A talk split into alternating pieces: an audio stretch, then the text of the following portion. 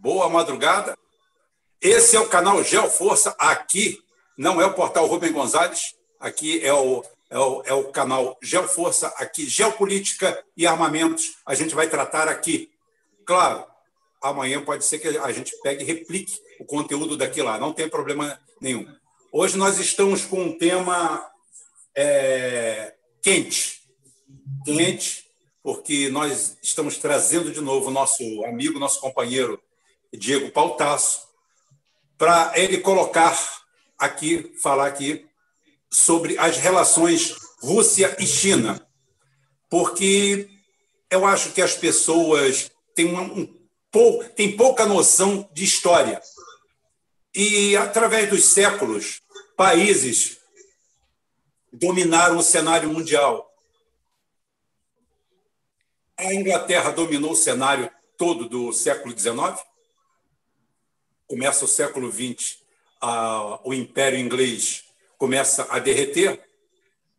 E, em seu lugar, depois de um pequeno vácuo, fruto principalmente da Segunda Guerra, entra os Estados Unidos e domina o século XX e o início do século XXI. Só que agora nós estamos sob outra bandeira, a bandeira sino-russa. Sim, sino-russa.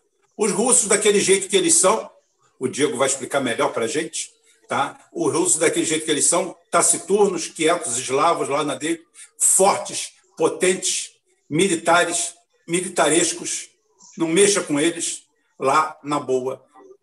E a parte comercial, né? vamos dizer assim, aqui embaixo, com a China. São os novos donos do mundo e os Estados Unidos não é se vai cair ou não, não é o dólar se vai cair ou não, é quando.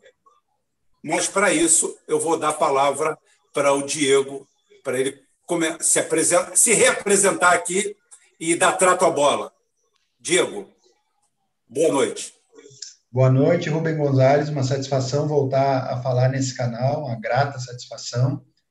É, então, meu nome é Diego Pautasso, sou professor de Geografia do Colégio Militar e doutor em Ciência Política pela URGS. Venho estudando uh, a área internacional há um pouco mais de 15 anos e a maior parte do meu tempo dedicado aos estudos asiáticos, dos BRICS e das relações entre a China e a Rússia. A minha tese de doutorado que virou livro em 2011, se chama China e Rússia no pós-Guerra Fria. Então, comecei a escrever ali por volta de 2008, defendi em 2010, publiquei em 2011. E o que, que a gente assinalava ali, portanto, 10 anos atrás? A gente assinalava a conformação de um eixo sino-russo como um elemento chave do processo de multipolarização que criaria desafios, empecilhos muito expressivos para os Estados Unidos. O que, que a gente viu nessa última década após é, completar esse trabalho? Foi justamente o aprofundamento dessa tendência. Quer dizer o quê? O eixo entre China e Rússia se fortalece, tanto do ponto de vista comercial quanto do ponto de vista geoestratégico, do ponto de vista geoestratégico, com a conformação de arranjos multilaterais, como o BRICS, é, a Organização para a Cooperação de Xangai, a União Econômica Euroasiática, a nova Rota da Seda e uma série de mecanismos de integração da Eurásia. E, evidentemente, esse me parece o ponto inicial a destacar, é, durante o século XX, como você bem destacou, sobretudo durante a segunda metade, o que assombrou o pensamento geopolítico clássico, é, e isso vem da virada do 19 para o 20, era o domínio do heartland, de grandes massas continentais, por potências é, exteriores ao mundo norte-atlântico, ao mundo anglo-saxão. Isso assombrou primeiro os britânicos e depois passou a assombrar os Estados Unidos. E o que, que ocorre após a Segunda Guerra Mundial, uma grande massa euroasiática sob domínio da União Soviética e de países adjacentes que desafiavam, que questionavam uma hegemonia norte-americana. Acaba essa Guerra Fria se desfaz esse controle soviético sobre o Heartland, a Rússia sucumbe, a Rússia se enfraquece durante os anos 90 sob a gestão do Boris Yeltsin, e parece aos Estados Unidos que o mundo pós-Guerra Fria seria um mundo tranquilo, um mundo unipolar, um mundo onde eles iriam impor globalmente a agenda neoliberal, porém, na virada do século XXI, esses processos de multipolarização se aceleram, a conformação desse eixo sino-russo ganha intensidade e, para surpresa dos americanos e para assombro de Washington, novamente nós temos a conformação de Heartland, né, que desafia o poder hegemônico é, da Casa Branca. Me parece esse ser o elemento é, definidor dos desdobramentos do século XXI que estão por vir. Fantástico. E qual, qual a, a, a, previsão que você faz do impacto disso na próxima eleição americana? Você tem algum. Bom, é... alguma ideia? Tem algumas questões. Subjetiva. Gente... Isso. Na verdade, é, do ponto de vista da conjectura, do ponto de vista da prospecção. É, eu costumo contar uma, uma história quando é, me perguntam sobre essa questão é, das eleições nos Estados Unidos. É, tinha havido a vitória do Barack Obama, né? era um elemento novo na política americana por diversos fatores, inclusive fatores simbólicos, e me convidaram para fazer uma palestra, né? é, esperando de mim que falasse que isso representaria uma mudança no curso da política internacional dos Estados Unidos. E a minha fala foi, como se costuma dizer, colocar água no chope.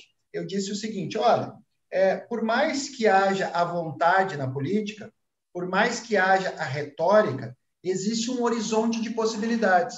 E esse horizonte de possibilidades nos Estados Unidos é determinado pelos grupos de interesse que dominam a riqueza e o poder, assentados em Wall Street, no complexo industrial militar e no setor petrolífero, e numa burocracia voltada a colocar essa máquina de poder na sua projeção global. Portanto, eu não espero que a política do Barack Obama consiga reverter tendências estruturais da projeção internacional dos Estados Unidos. E o que a gente viu exatamente durante a maior parte do governo Obama é, foi a manutenção, recrudescimento das intervenções, por exemplo, em relação à Coreia do Norte, foi o maior período de sanções é, e de embargos.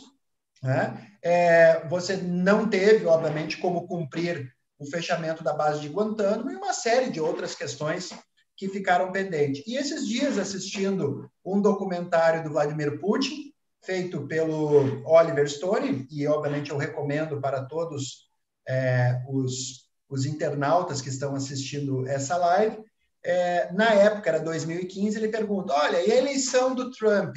É, como é que você vê isso aí? Ele diz: olha, o, o Trump realmente pode mudar para cá, pode mudar para lá, mas existe um fator inercial dessa burocracia e desses interesses que serão permanentes. Então, eu me senti contemplado na perspectiva do Putin, que obviamente é um, é um grande estadista, uma figura muito arguta, em perceber isso. Bom, dito isto, eu acho que há uma, um certo entusiasmo é, muito grande de setores progressistas no Brasil, que a derrota do Trump representaria uma grande mudança na projeção internacional dos Estados Unidos, seja para a América Latina, seja para o mundo, seja nas suas relações com o Brasil. Eu acho que é uma visão um tanto quanto ingênua, talvez demasiado é, otimista.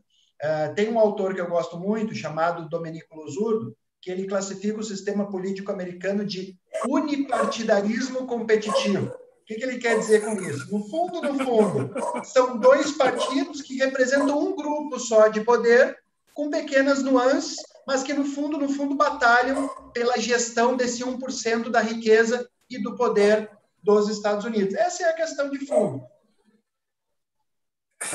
Fazendo, fazendo a leitura assim, uma analogia bem ludística, é, é o verdadeiro Fla-Flu. Porque pra, eu, eu sou tricolor aqui do Rio, mas o Flamengo nasceu do Fluminense. É uma cisão do Fluminense. Tá? Foi uma leva de uma leva uma leva de, de, de jogadores insatisfeitos no Fluminense, que foram para o Flamengo, que era um clube de remo, e fizeram um time de futebol. Né? E deu isso aí. Ou seja, na realidade, é tudo futebol, né? Ou seja, exatamente, são só dois exatamente. times da mesma coisa. Todos dois jogam mesmo, o mesmo esporte. Ninguém joga, joga basquete esporte. e o outro vôlei. É o exatamente. mesmo esporte. Administram as mesmas regras, comungam com os, os, os interesses fundamentais, uh, defendem as mesmas estruturas, porém têm nuances, têm diferentes perspectivas e até podem expressar alguma rivalidade, mas não é uma rivalidade contraditória com a condução dessa máquina de poder que é uh, o Estado norte-americano. Inclusive na, na, na ficção, é, eu sempre vejo, porque o Hollywood, de uma forma ou de outra, apesar da mediocridade, ela, ela faz uma, uma projeção muito grande do, do, do, do somatório né, de medos, anseios da sociedade americana. E de uns tempos para cá, a maior moda nos Estados Unidos são os filmes de zumbis, né? de terra arrasada, de, de Walking Dead. Walking Dead foi o mais popular de todos eles. E eu falo para as pessoas que eu vejo o Walking Dead não como um, um filme de zumbis. Eu vejo como um filme antropológico. É, eu falei assim: aqueles zumbis somos nós. Aqueles zumbis somos nós. Eles são o resto da sociedade americana se defendendo da gente.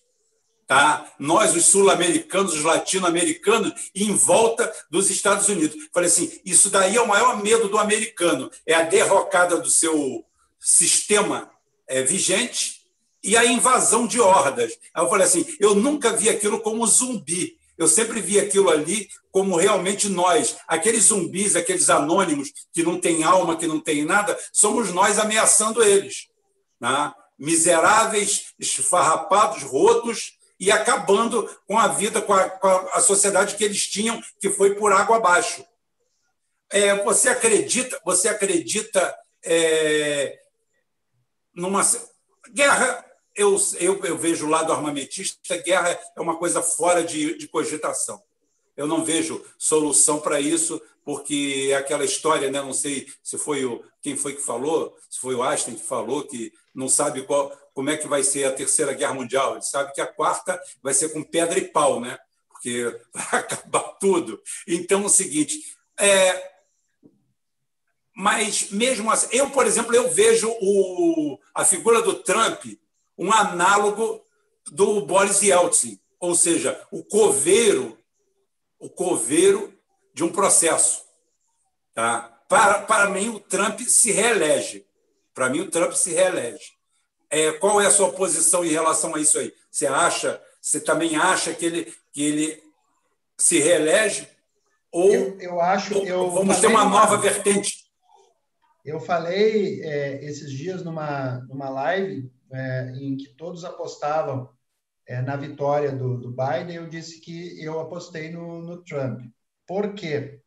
É, primeiro, porque ele domina uma máquina midiática e ele é o representante dessa nova forma de fazer política assentada nas redes sociais é, e dialogando fortemente com uma máquina de fake news é, e com uma imagem é, muito carregada é, nessa questão simbólica. Então, esse é, esse é o primeiro ponto. O segundo é que antes da pandemia, ou até a pandemia, o governo norte-americano conseguiu praticamente o pleno emprego, que era um compromisso de governo é, do Trump baseado numa política altamente protecionista e numa guerra comercial desencadeada contra a China, que é muito mais que uma guerra comercial, nós conversamos isso na outra oportunidade, na verdade é uma guerra tecnológica, inclusive pela liderança do sistema internacional.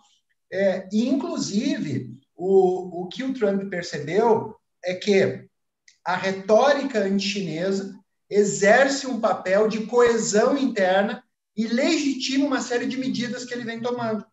Né? E ele conseguiu lograr diminuir os déficits comerciais com a China, e agora o Mike Pompeo lançou um discurso de uma nova Guerra Fria. E por que uma nova Guerra Fria é funcional? Porque implica na vilanização da potência emergente, implica na construção de um inimigo. E a construção de inimigos fez parte constante da política de inserção internacional nos Estados Unidos. Primeiro eram os peles amarelas, depois eram os mexicanos, depois eram os nazistas, depois eram os comunistas, depois eram os terroristas fundamentalistas islâmicos, e provavelmente vão ser os chineses nesse início do século XXI. Né? Isso dá aos americanos uma coesão interna, legitima uma série de políticas que eles adotam em âmbito interno e serve para coesionar os aliados em âmbito internacional. O papel da velha Guerra Fria, ou da Guerra Fria que ocorre entre 45 e 91, foi colocar a maior parte do mundo sob o guarda-chuva geoeconômico e geopolítico dos Estados Unidos, sob a estrutura de Bretton Woods, do FMI, do dólar, do Banco Mundial, e sob o guarda-chuva da OTAN. Esse é o ponto fundamental. E o que os Estados Unidos estão vendo na atualidade, diante do crescimento chinês, que, diferente da União Soviética, agora é uma potência econômica, é uma potência tecnológica, tem supremacia comercial, tem, é o maior parceiro comercial de quase 140 países no mundo, mais que os Estados Unidos, tem mais multinacionais na lista das 500 do que os Estados Unidos nesse ano de 2020.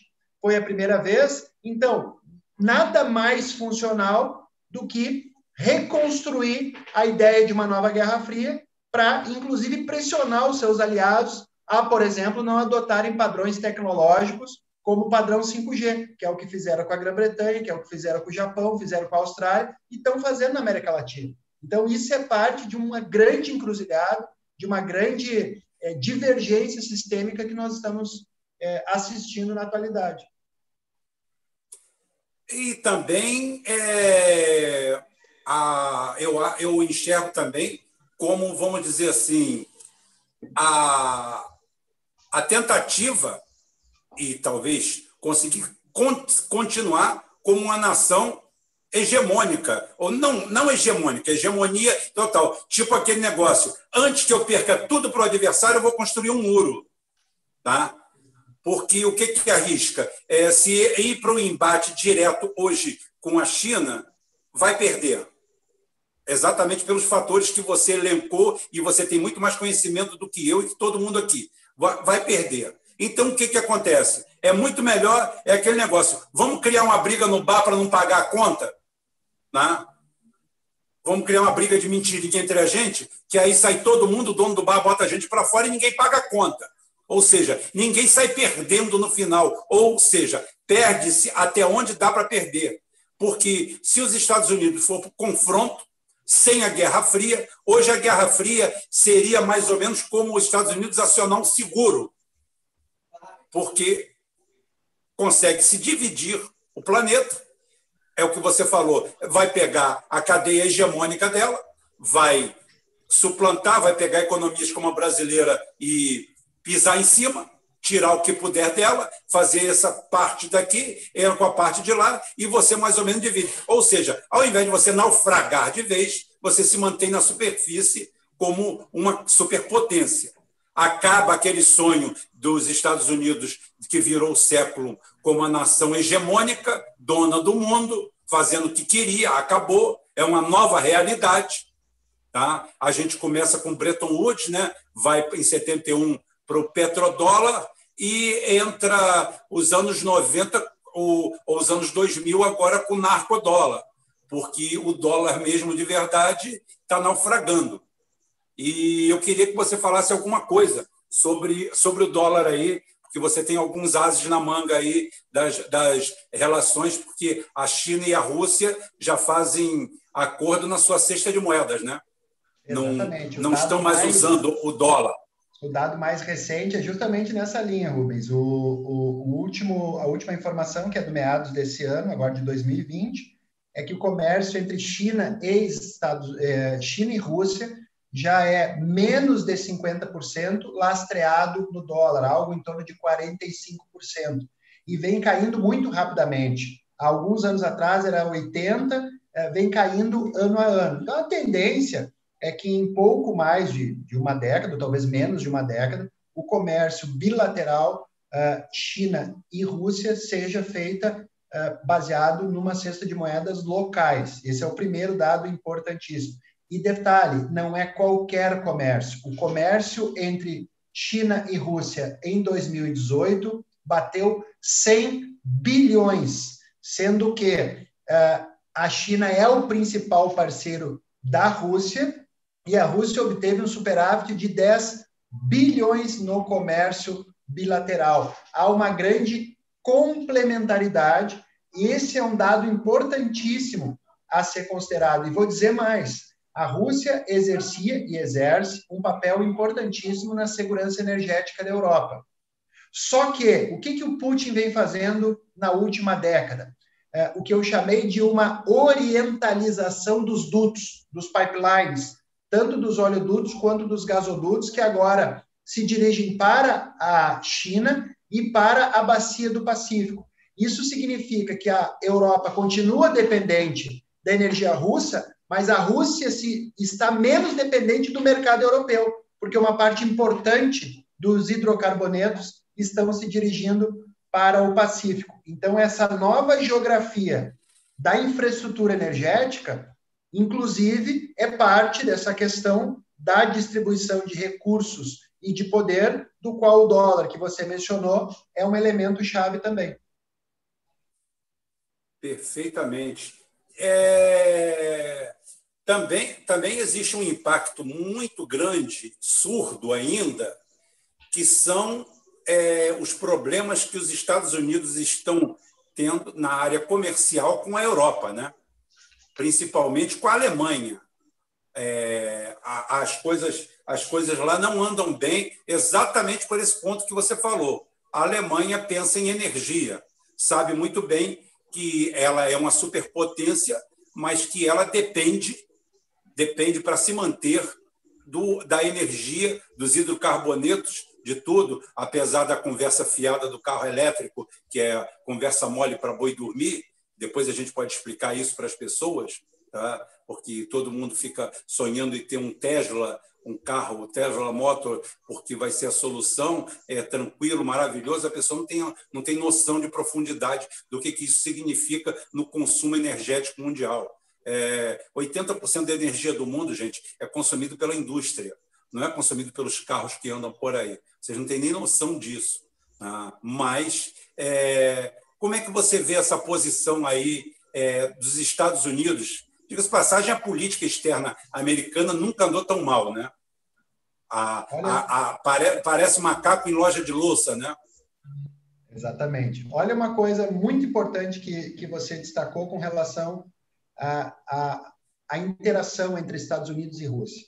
Quando a gente observa a desintegração da Iugoslávia e a guerra provocada pela OTAN sem o consentimento do Conselho de Segurança da ONU, ali um dos objetivos dessa intervenção, sobretudo da Guerra do Kosovo em 1999, foi criar uma alcunha e dividir a Europa da Rússia e reafirmar uma supremacia da OTAN sobre a fragilidade geopolítica da União Europeia.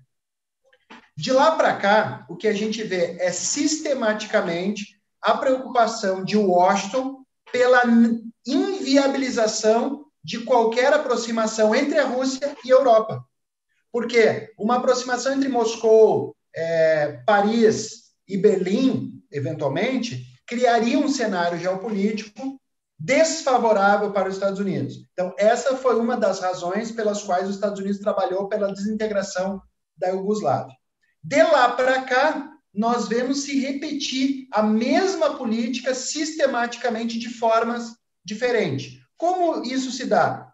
Através da promoção de revoluções coloridas na Geórgia e na Ucrânia, através da construção de escudos antimísseis na República Tcheca e na Polônia, visando neutralizar a capacidade dissuasória e militar da Rússia, pela imposição de sanções e embargos sobre os mais variados pretextos, principalmente pela uh, incorporação da Crimeia, a expansão sistemática da OTAN para os países que até então eram uh, membros do antigo bloco soviético, a expansão da União Europeia. Ou seja, o que a gente vê é um quadro muito complexo de contenção da Rússia. E essa contenção da Rússia está dando a volta na China, porque o que, que acontece? Se há um eixo sino-russo, há uma política de contenção que começa na Europa, atravessa a Ásia Central e dá a volta na China, passando pela presença militar na Coreia do Sul, Taiwan, Filipinas, Guam e todo um cerco a esses dois grandes países. Ou seja, o grande desafio securitário da nova Rota da Seda é justamente essa infraestrutura militar e essas políticas de contenção que os Estados Unidos exercem sobre esse grande bloco territorial. É, aí Opa, entra. Fala, Rubão. Oi! Fala e aí. aí, Rubão, boa noite. Boa noite, Diego. Boa noite aí o pessoal aí, os Rubonautas, estamos aqui no Geoforça, né? Estava ouvindo essa conversa de vocês aqui quietinho. E muito bom, né? Conversar, ouvir o professor Diego de novo, ter mais uma aula interessantíssima. E eu estava aqui pensando no seguinte, já estou há algum tempo, que é até quanto que vai esse casamento eterno, vamos dizer assim, da Rússia com a China. Né? Eu estava vendo aqui as notícias do mês passado, esses fundos BlackRock, BlackRock, DWS, o HSBC, esses, esses fundos entrando e, e, e, criando espaço dentro do sistema chinês né, de capital. E assim, e, e, queria saber como que essa história se, se construiu ao longo do tempo da, da, da, da China com a Rússia e, e, qual, que é, qual que seria uma possibilidade de, de haver algum tipo de ruptura, algum tipo de interferência, até pelo interesse geopolítico dos Estados Unidos em, em dissolver né? A gente vê a questão toda do Oriente Médio, o Irã, é, os países que estão no meio dessa rota, né? vamos dizer assim. Então, queria pensar se existe, como ela se construiu essa aliança, assim, se você puder dar essa, uma, um pouquinho de aula da história mesmo, e como que, e se existe, né, se essa relação é uma relação realmente só de amor, ela é amor e ódio, ela tem tensões, aonde que ela, que ela tem esse, esse, essas, esses pontos, assim?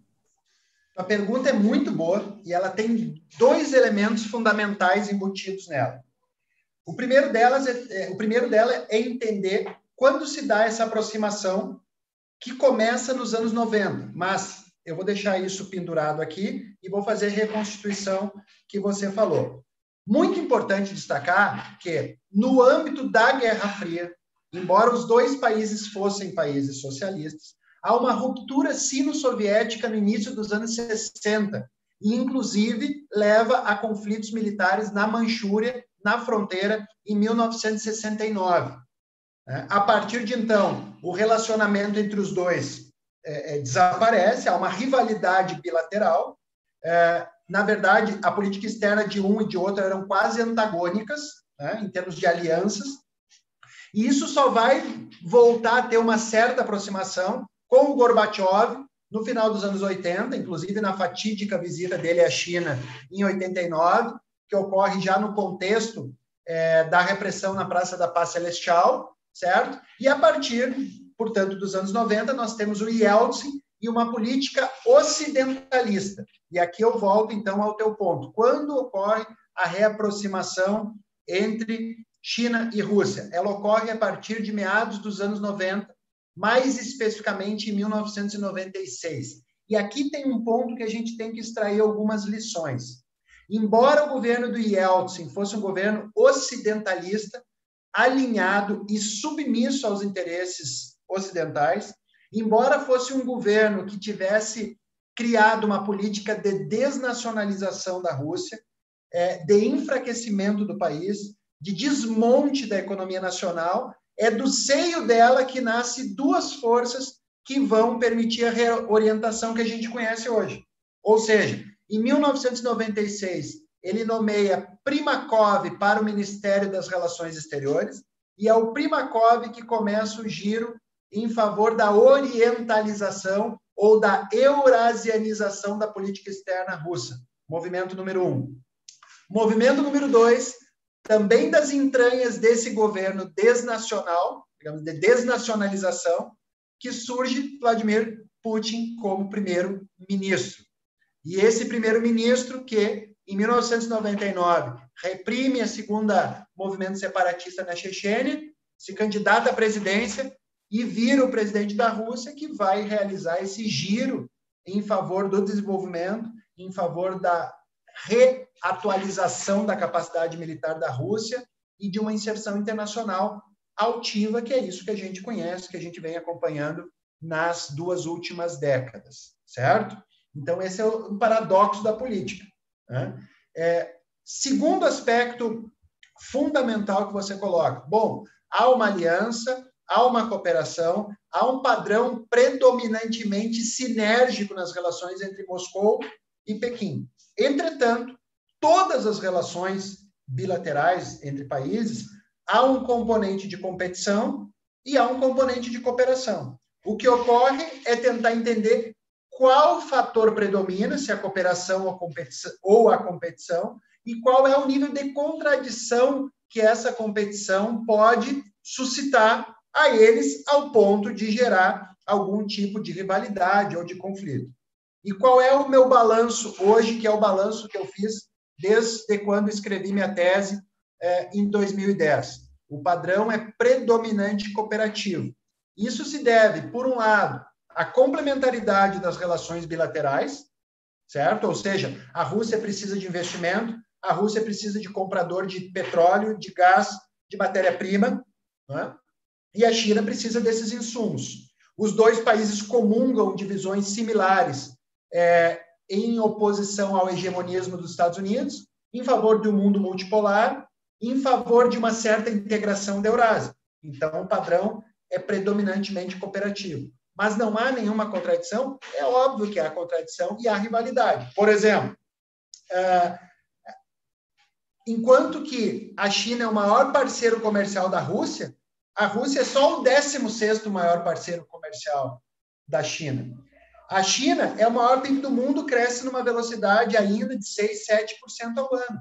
A Rússia está recuperando o PIB e o PIB per capita de 2008 e continua um país ainda muito dependente de commodities, de petróleo, de gás, de madeira e de outros minerais, apesar de ter um complexo industrial militar muito pujante. Enfim, há assimetrias, mas eu, eu, eu friso que, no momento, os fatores cooperativos uh, se sobrepõem nas relações bilaterais.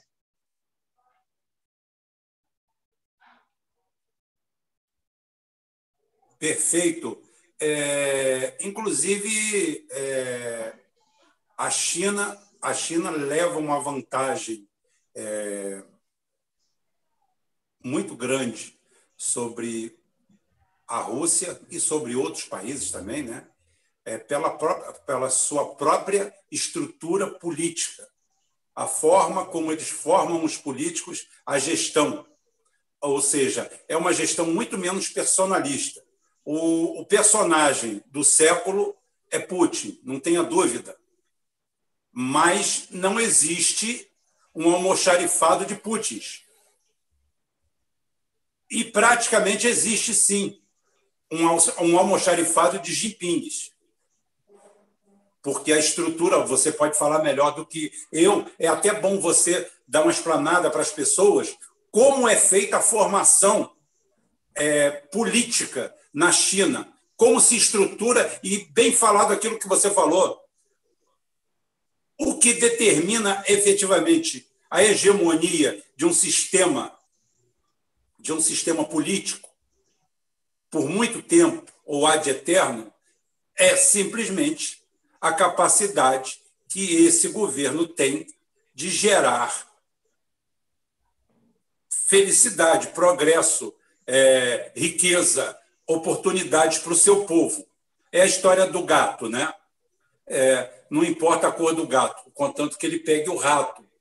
E afoga um pouco essa fantasia que a democracia é o, é o lugar perfeito, maravilhoso, quando na realidade, na realidade, é uma forma que tem de se colocar o poder na mão dos poderosos. Haja vista, não é Brasil, não estou falando de Brasil, não. Haja vista, se você for para a Assembleia, para Assembleia francesa ou alemã, você vai ver que não existe um retrato do povo lá.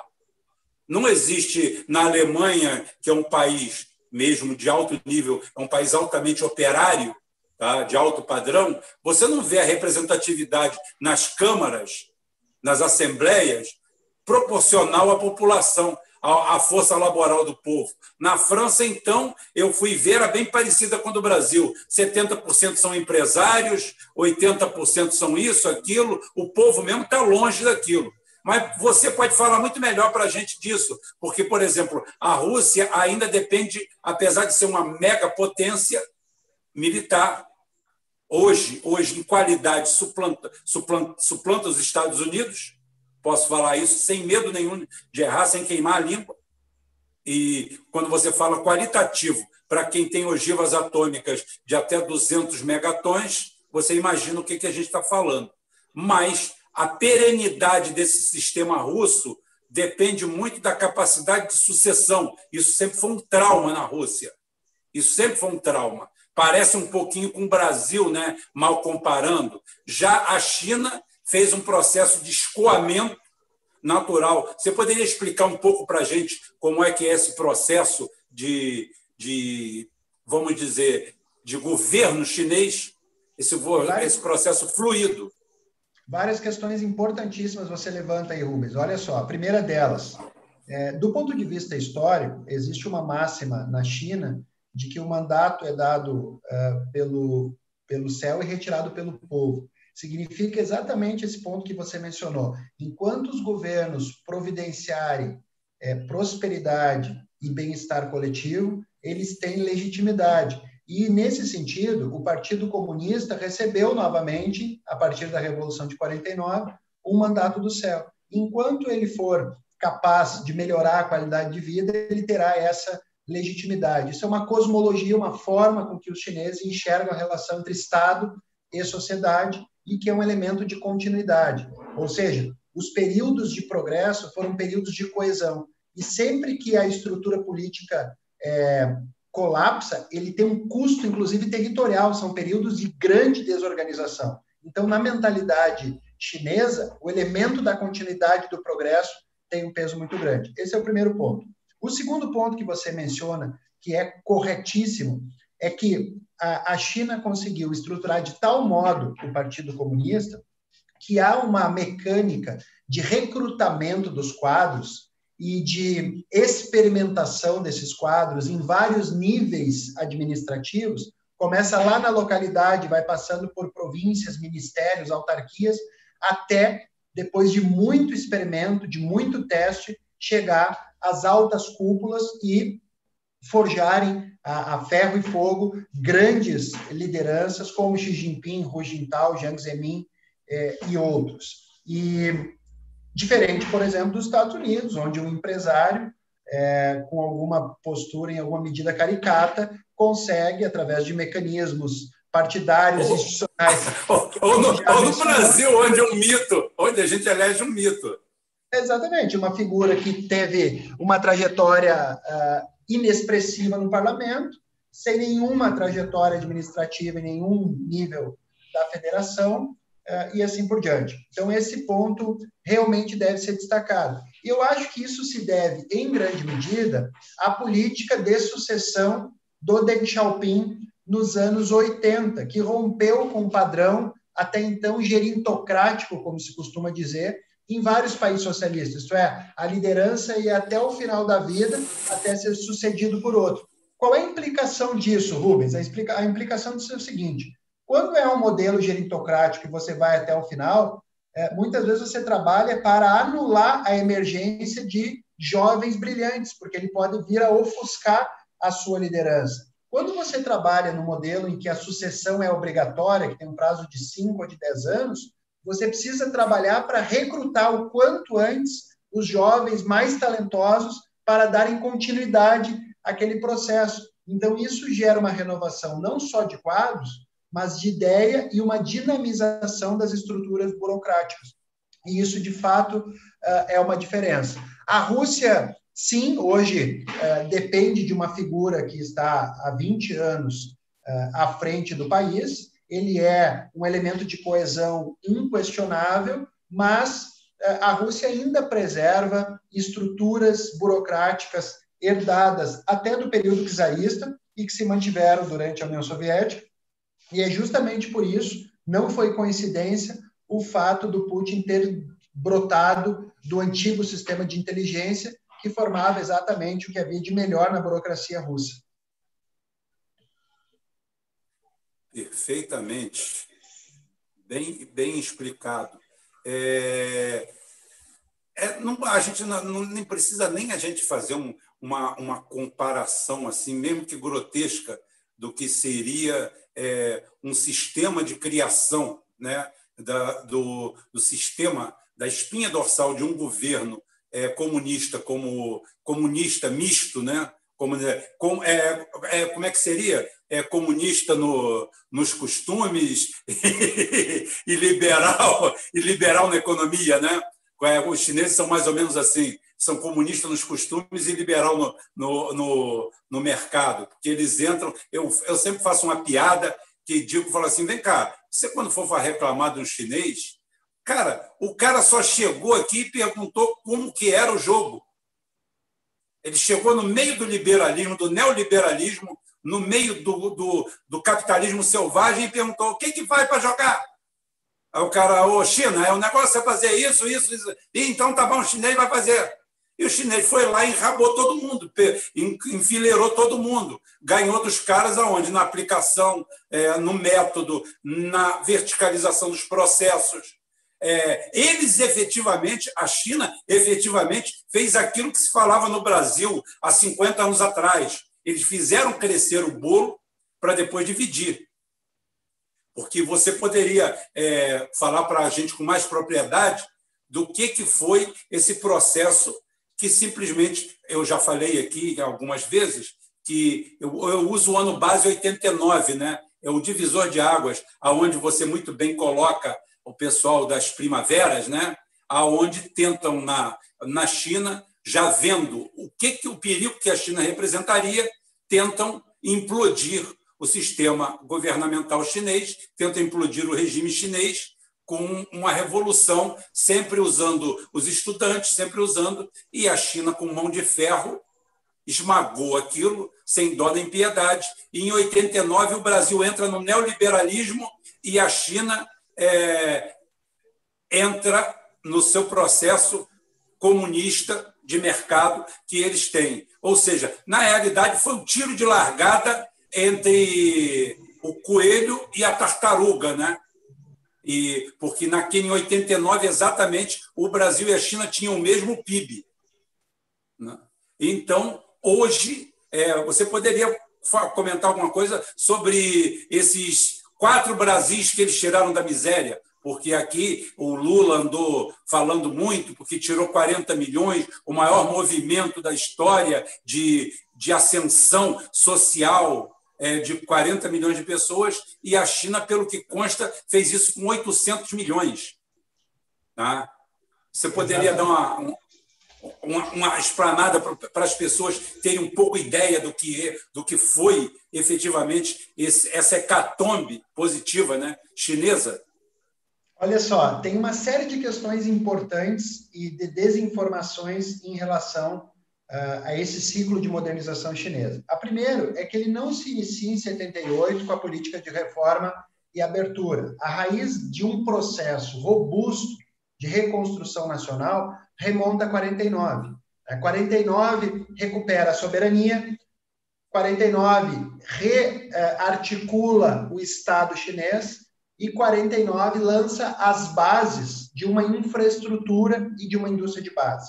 Portanto, sim, as reformas dos anos 70 para 80 têm um papel fundamental na correção de rumos, vai justamente nessa linha que você mencionou, de uma abertura, porém uma abertura planejada, porém uma abertura controlada, uma abertura sob tutela do Estado e do Partido Comunista Chinês, que é exatamente o oposto que vai ocorrer é, na União Soviética nos anos 80, que é uma simultânea abertura política e econômica que leva a um colapso generalizado, é, não só da União Soviética, como da sua esfera de influência. É, muitas pessoas diziam que a política de reforma e abertura da China era uma simples restauração capitalista ou a simples instauração de um neoliberalismo num país gerido pelo Partido Comunista. Na verdade, a realidade é muito mais complexa. É, sim, houve um desenvolvimento pujante de estruturas de mercado, mas, ao mesmo tempo, um fortalecimento da estrutura vertebral do Estado e da economia estatal. Tá? O que, que eu estou querendo dizer com isso? Os grandes bancos que financiam, que direcionam investimentos são públicos, são estatais. A terra é estatal, o que evita, por exemplo, fatores como uma gigantesca especulação imobiliária na cidade e processos de descontrolados de favelização. Então, a China tem diversas cidades com mais de 3, 4, 10 milhões de habitantes, sem a favelização que caracteriza, inclusive, países é, desenvolvidos do Ocidente, né? Uh, e as empresas que vertebram o crescimento são empresas públicas. Quando eu mencionei é, no início da nossa conversa que cerca de 130 empresas chinesas fazem parte da lista da Fortune das 500 maiores do mundo, quase 74% dessas são públicas estatais. Isso quer dizer o quê? É, que essa restauração capitalista né, ela ocorre no nível básico, no nível dos pequenos negócios, no nível da dinamização da economia e do desenvolvimento das forças produtivas. Mas o topo dessa pirâmide, que conduz o processo de modernização, seja ele do ponto de vista institucional, seja ele do ponto de vista dos principais elos da economia, continuam sendo públicos, estatais e, na real, os grandes condutores desse processo de modernização. E sim, é o mais pujante processo de mobilidade social que se viu na história da humanidade, dado que a China, até os anos 80, era um país de camponeses paupérrimos, com uma renda per capita muito baixa, e hoje já tem é, uma renda per capita do trabalhador industrial muito superior à do Brasil, né? e o mais importante de tudo, é, conseguiu eliminar a pobreza extrema quando nos países ocidentais desenvolvidos, a gente vê uma erosão de estado de bem-estar social e uma ampliação de pessoas morando nas ruas ou descobertas em relação a qualquer tipo de proteção social. E isso com apenas 1,4 bilhões de habitantes, né? Coisa à toa, né?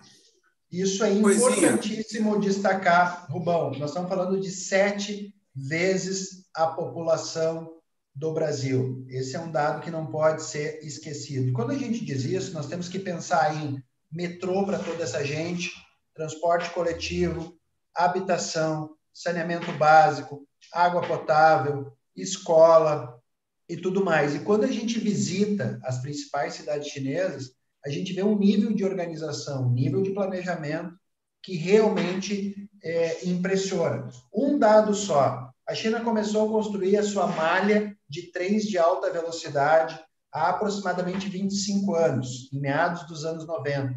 A China hoje tem mais de 35 mil quilômetros de trens de alta velocidade, o que é mais que toda a malha ferroviária convencional do Brasil. A malha convencional do Brasil está fazendo 100 anos. A gente pode fazer um bolo para ela há 100 anos atrás, ela era do mesmo tamanho que é hoje. E nós tínhamos, acho que, 20 e poucos milhões de habitantes. É, quando você anda pelo. Fala, cara aí, pode falar. Não, eu queria pensar, não sei se eu vou fazer uma, uma mudança aqui do rumo, né, Diego? Mas eu estava ouvindo toda essa construção é, política do, do, dos políticos chineses, né? Vendo também essa coisa, o Jinping é o mandato é vitalício, né?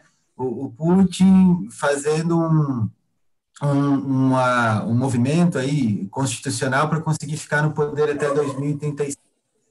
E a gente com essas democracias liberais, né? Que é, que é o oportunista que consegue ocupar o, o espaço, né? E eu, tá, eu sempre me pergunto qual o papel do confucionismo, do modelo ideológico, filosófico, dentro dessa maneira de pensar, de se construir a tradição chinesa, de se, de se incorporar vários grupos ali, como que essa base a gente vê que o Putin tem uma aproximação muito grande com a, com a Igreja Ortodoxa, fez a, aquela catedral lá que sela a união do, do, da Igreja Ortodoxa com as Forças Armadas, que é uma, é uma são tradições czaristas, né? É, como você bem mencionou. A, a, Europa, o comando dela, de alguma maneira, ainda está ligada com as casas reais, com as casas reais germânicas e tudo mais. Né? A gente tem o, o sistema árabe de pensamento, e, enfim. E no Brasil, e no mundo liberal tem, tem essa, essa, esse sistema do todo mundo é igual, mas não é igual. Né? E o sistema de poder, ele, ele é, é esse, como, como falou, o unipartidarismo de concorrência, né, de disputa. Então, você tem, você tem grupos que estão disputando, mas não estão disputando um projeto.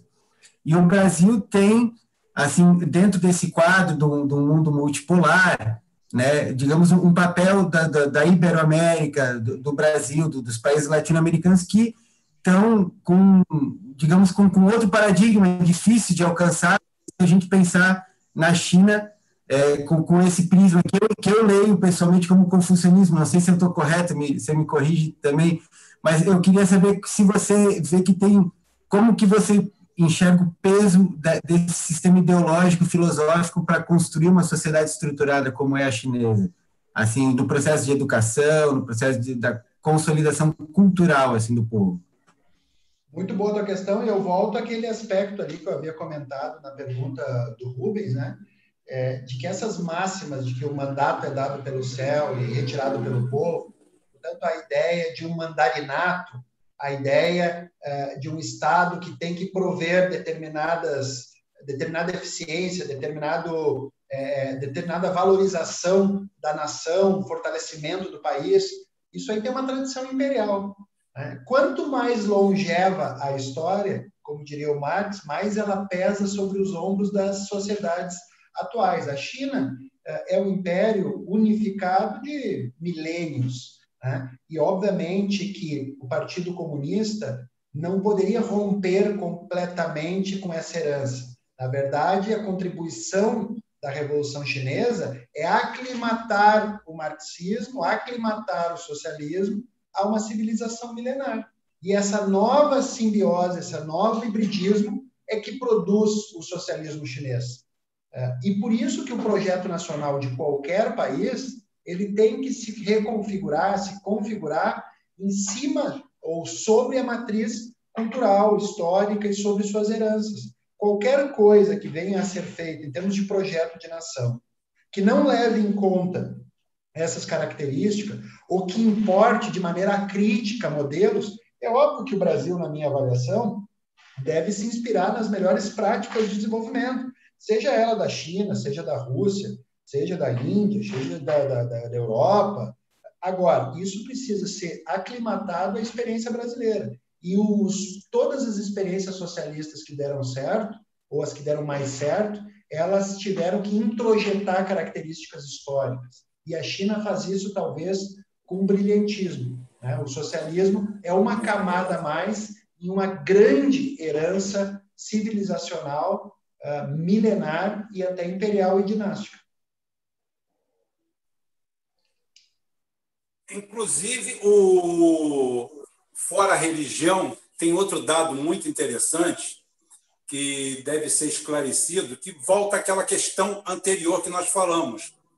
As pessoas só só conhecem a China, que a China parece uma caixa, uma caixa que vende tudo que a gente quer comprar. Uns falam que é porcaria, outros falam que. Teve gente até dizendo que, que eles falsificavam ovo. Você imagina o custo de um ovo para você falsificar um ovo? Qual, qual o interesse de alguém falsificar um ovo? Ou seja, o cara vai gastar 10 vezes o valor de um ovo para falsificar um ovo. Aí tem, esse, tem esse, esse, essa estrutura toda. É, eu queria que você desse uma pincelada para as pessoas o que, que é a China? China sem olhar para fora. O que é a China? uma classe média que tem uma população do tamanho dos Estados Unidos e, como falamos, 800 milhões que saíram da pobreza. A China, China, a China que não precisa de exportar, porque tem um mercado interno simplesmente pujante. As pessoas acham que o chinês é um cara que está dentro de uma cela produzindo alguma coisa para vender para os outros, de péssima qualidade, falsificada e ruim. Você poderia dar uma explanada para a gente sobre isso, porque você conhece a China além de tudo. Você não é só um teórico. Grande Rubens, essa questão que você levanta é, é, é justamente uma das muitas é, simplificações e mitos sobre a China. Passam primeiro pela questão da mão de obra, né? quando na verdade as médias salariais lá já superam em muito é, as condições de renda da maior parte dos países emergentes e, sobretudo, as grandes cidades já é, já são mais vistosas do que, do que as principais capitais uh, ocidentais, então esse é o primeiro dado. Com relação às exportações, as pessoas têm sempre um certo gap em relação ao que era, o que é hoje. De fato, no início dos anos 90, a China era um exportador daquilo que abastecia o nosso 1,99. Era um rabicó de cabelo, borracha, caneta, produtos muito simples, depois alguns eletroeletrônicos, de péssima qualidade, algumas imitações muito ruins. Só que aí já se passaram aproximadamente três décadas. E de lá para cá, a China foi agregando valor às suas exportações e desenvolvendo empresas com know-how. Por exemplo, a Huawei, que é a empresa que domina um quarto do mercado mundial de infraestrutura de 5G, é a empresa que mais é, registra patentes e inovações no mundo. É, o fato da China ter é, o maior número de empresas multinacionais entre as 500 e a maior parte dessas empresas multinacionais serem empresas de setor de alta tecnologia, de eletroeletrônicos. Por exemplo, mais ou menos 60% dos smartphones vendidos no mundo são de marcas chinesas. A China produz 95% dos ônibus elétricos no mundo. A China é o maior produtor de automóveis no mundo e tem pelo menos 10 montadoras nacionais. Né? Quer dizer, no setor de energia renovável, a China lidera tanto na solar quanto na eólica. Enfim, no setor de baterias, de motores elétricos, é, de eletroeletrônicos. Enfim, há uma diversidade muito grande de setores em que a China está liderando. Né? Se nós pegarmos, inclusive, a competição da China com os Estados Unidos, os déficits comerciais americanos acontecem, primeiro, porque a China é mais competitiva, e segundo, a China tem uma pauta exportadora para a superpotência, Estados Unidos, composta de bens de alto valor agregado, enquanto que os principais produtos que os Estados Unidos exportam para a China, pasmem, também é composta de matérias-primas, de alimento, de soja, é, de proteína animal. Óbvio que existem bens industriais, mas uma parcela muito grande é commodities. É, isso, isso, daí, isso daí isso é um soco na boca do estômago de muito ANCAP que tem por aí, né?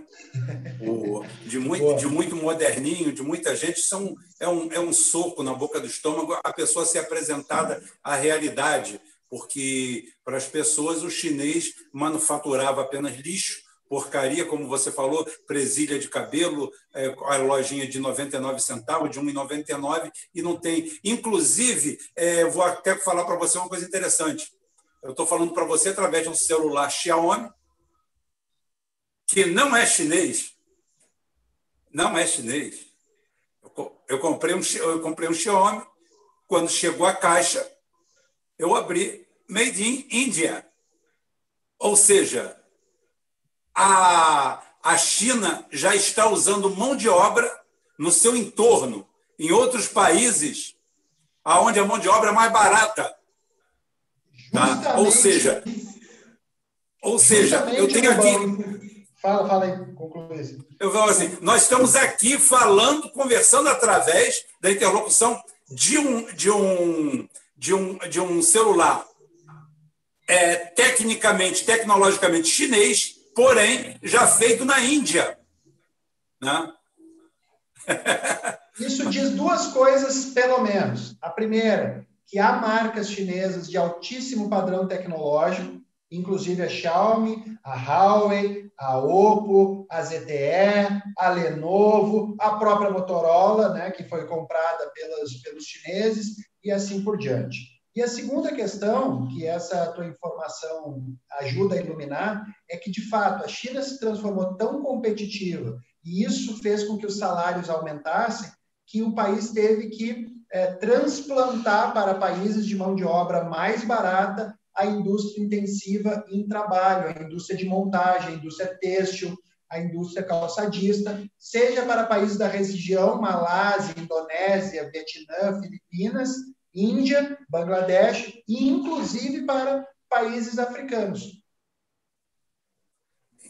Inclusive, é, eu há muito tempo atrás eu fiz uma, uma postagem saiu até no, no Azenha, é, foi republicado em alguns lugares, porque eu perguntava por que, que, a Petro, por que, que o governo brasileiro, na época, ainda do PT, não recomprava a Petrobras, porque a Petrobras chegou a responder por 27% do investimento, em, é, em, investimento brasileiro em indústria. As indústrias se movimentavam no Brasil através praticamente um quarto de tudo vinha do bolso da Petrobras. Então, é o seguinte, isso final do segundo governo Lula, começo do governo Dilma. Então, é o seguinte, quando chega naquele ponto ali, eu me perguntava por que, que a Petrobras não recomprava suas ações, o governo brasileiro, com 300 bilhões, não recomprava suas ações, transformava a Petrobras 100% em estatal de novo, fechava a Petrobras América e abria a Petrobras África porque nós tínhamos um efeito de liderança sobre a África quase natural. Nós seríamos o grande parceiro, somos também uma nação em desenvolvimento, e graças às políticas neoliberais, idiotizantes, a política da calça riada, a política do, do entreguismo, o que que dá uma dá uma explanada do que que a China significa para o continente africano hoje. Parece que a gente está endeusando a China, né? mas não é. É simplesmente uma análise da realidade. A, a África sempre. O, o, o homem ocidental só foi na África para promover guerra, destruição, matança, pegar escravo, fazer tudo quanto é tipo de cagada. É, é, diamante de sangue, né? Já que o cara quer usar filmologia para alguma coisa, diamante de sangue retrata muito bem o que, que é aquilo lá, aquele caos. E o que, que significa a África a, a, a China para a África hoje? Rubens, eu me lembro de, uma, de um programa Milênio da Globo News, em que uma repórter de mente colonizada foi entrevistar um intelectual africano, que me foge o nome, e perguntou para ele: e o imperialismo chinês na África? Se eu não me engano, ele era do Senegal. Ele disse assim: olha, os europeus ficaram nos nossos países durante aproximadamente um século e não construíram uma estrada sequer. Os chineses, eles estão atualizando, construindo toda a infraestrutura eh, de países que são muito precários e que têm grandes debilidades. Eles não são a Madre Teresa de Calcutá, eles não fazem favor, eles têm seus interesses por, seu, por, por óbvio, porém há uma política de benefício recíproco inquestionável. Mas, mas, há uma, mas, mas Diego, há uma diferença entre eu fazer um negócio com você e te roubar. Exatamente, exatamente. Eu, então, eu posso fazer um negócio até que, até que eu leve vantagem, mas o pior negócio do mundo é bem melhor do que ser roubado, né? Exatamente. Então, assim, aí a, a repórter, obviamente, do programa uh, da Globo News ficou desconcertada, porque o intelectual africano colocou exatamente nesses termos. Isto é, os chineses têm interesses, como qualquer país tem, como qualquer pessoa que, que, que fazem negócios tem, porém, uh, são negócios benéficos de lado a lado, e para países periféricos, que têm grande debilidade em infraestrutura, falta infraestrutura de transporte, falta infraestrutura de comunicação, falta infraestrutura de energia, e sem infraestrutura você não abre uma loja, você não abre um hospital, não abre uma universidade, não abre espaços de lazer. Então, o papel da China ao construir grande infraestrutura nesses países, em termos de alavancagem para o desenvolvimento, é simplesmente transformador. Agora, é claro que é importante que o país tenha altivez na defesa dos seus interesses e consiga, em função das suas relações exteriores, extrair o melhor em termos de barganha. Né? Por exemplo, se o Brasil colocar à venda a Petrobras, o Banco do Brasil, como esses gênios da nossa gestão macroeconômica chegam a propor, é muito provável que se a China não comprar, a Alemanha vai comprar, os Estados Unidos vai comprar ou o Japão vai comprar. Porque quem é que não quer ser dono do Banco do Brasil ou da Petrobras ou da Embraer? Agora, isso tem a ver necessariamente com o imperialismo ou com a falta de um projeto nacional que subjuga o interesse nacional, que aliena ativos de maneira voluntária por completa incapacidade de pensar o país. É, a gente, a gente, o quadro, o quadro imperial, o quadro imperial, ele vem de um processo de força. Então, o quadro imperial, a gente, a gente começa a contar o quadro imperial quando a gente começa a contar aonde quem está em cada lugar. Nós estamos falando aqui de superpotência, estamos falando de três, né? Fizemos um tripé aqui entre os Estados Unidos de um lado e do outro lado é, Rússia e China. É só contar quantas bases militares cada país desse tem no estrangeiro. Pelo que eu soube, a China tem uma agora lá, que era um entreposto comercial ali na entrada do, do, do, do canal do, da, da, entrada do canal de Suez ali, num país ali que eu não conhecia, me, me avisaram aqui que ali seria uma base militar. Ainda não tem confirmação disso, tá? se é uma base militar efetivamente. E a Rússia, que tem duas ou três bases militares tá? em volta dela. Em contraponto, os Estados Unidos têm 800. Para quem entende, para quem não sabe de números, os Estados Unidos gastam por ano 90 bilhões de dólares para manter a sua frota de porta-aviões andando pelo mundo, policiando o terceiro mundo porque um porta-aviões hoje, para uma potência militar do top do Irã para cima, não significa nada, significa uma banheira. Aquilo ali só serve mesmo para é, incautar medo a países de terceiro mundo mesmo, sem estrutura militar. Mas eles gastam 90 bilhões. 90 bilhões de dólares é como dizer que é mais do que o PIB de pelo menos 60, 65% dos países do planeta. Isso são gastos apenas nos 12 porta-aviões americanos, inclusive uns oito estão ferrados.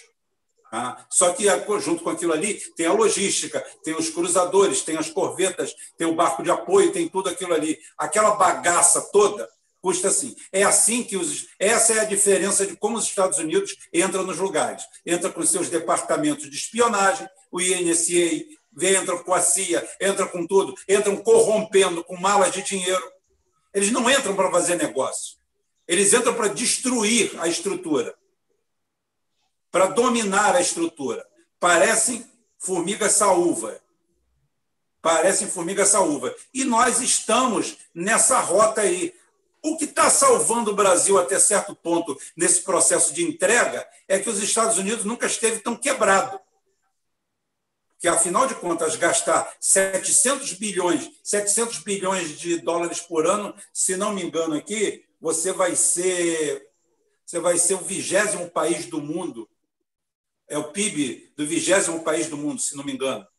Tá? 700 bilhões de dólares. É isso que os Estados Unidos gasta, joga fora com aquele sistema de defesa deles, com essas 800 bases, 500 mil soldados andando pelo mundo. Tá? em contraponto ao que você vê da China e da Rússia. Então, aí você vê quem é imperialista. Imperialista é aquele que tem a condição de colocar a força do império, é aquele que tem condições de subjugar aquele com quem que ele está intermediando. O que não acontece em nenhum país onde a China faz negócio. O negócio é no balcão, não tenha dúvida nenhuma. Então, esse, esse modelo americano cria ódio no planeta, cria uma, um rancor, uma situação difícil em que o cidadão americano comum, que não tem nada a ver com nada, é odiado em 80%, 90% do planeta. Ele não é bem-vindo em lugar nenhum. é para o calça riada, para o frouxo, para esse, para aquele, para aquele, para o otário, o cara que sonha em morar em Miami, adora, quer, quer viver acordando todo dia com o Mickey Mouse, acha que lá o Mickey Mouse vai ser vizinho dele. O Pateta acha que o Mickey Mouse vai ser o vizinho dele. Então, é, esse, é essa a diferença principal. Tá? E como você vê a China para a próxima década? Essa década. Tem alguma coisa para falar, cara aí? Sim, eu ia, eu ia fazer duas perguntas, aí não sei se. se então faça, então faça. Não, não é faça, porque a outra, a outra entra mais já na fase final do programa, que, como eu falei, essa live é de duas horas, duas horas cravadas. Então, a outra que eu ia fazer é muito interessante para o fechamento do programa. Faz as duas perguntas.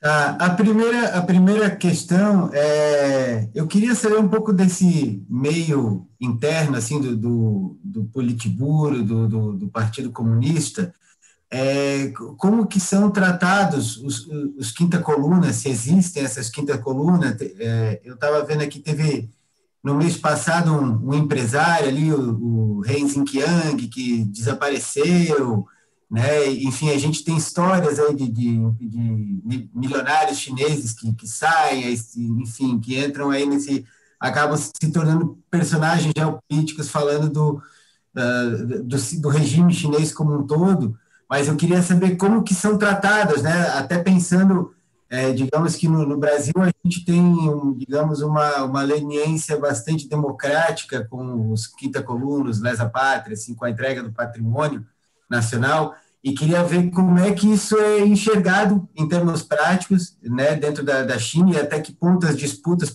alcançam esse patamar de dilapidar o país em torno de, de uma disputa interna do ambiente político, né? E uma outra questão, a, a outra, é, eu queria que você, você falou que essa questão da OTAN ter que circular o território chinês para poder cercar a Rússia, né? E aí queria saber dessa, que você falasse um pouco do mar do mar do sul da China, né, com a relação com os Estados Unidos, a, a, o posicionamento geoestratégico, porque o que, que acontece lá e como que está a situação.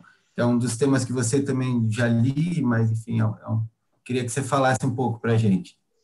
Muito bom, muito bom, Caraí. Olha só, com relação ao Partido Comunista, é um partido de 80 milhões de membros, que administra um país, como o Rubem colocou aqui, de 1,4 bi. Então, a situação realmente é complexa. E vários mecanismos foram ou vêm sendo feitos do ponto de vista do aprimoramento partidário institucional para evitar que se perca o controle sobre essa, essa dinâmica política. Tá? É, a China, eu acho que fez uma leitura muito apurada do colapso da União Soviética. E qualquer pessoa que leu bem o colapso soviético sabe que a degeneração partidária, a corrupção, né, a falta de vitalidade dos quadros foram elementos decisivos desse colapso. E, portanto, a vigilância contra a corrupção é um fato muitíssimo importante. Tá? Esse é o primeiro ponto que eu gostaria de destacar. O segundo ponto que eu gostaria de destacar, que está relacionado com o primeiro, é que o Partido Comunista informa que quem participa do Estado e do partido se dedica a ser quadro político. Quem quer enriquecer está ali o mercado. Você pode enriquecer, você pode virar burguês. Agora, a mistura dessas duas dimensões traz problemas. Eu me lembro que na última vez que eu tive a China, em 2017, um professor universitário estava relatando: você precisa justificar aquisições materiais que venham a ser incompatíveis com a tua renda sei lá, vamos pegar para padrões brasileiros. Tu é um professor, tu ganha 10 mil, 15 mil, e daqui a pouco você aparece num apartamento de 10 milhões e com um carro de, de 500 mil. Isso não bate.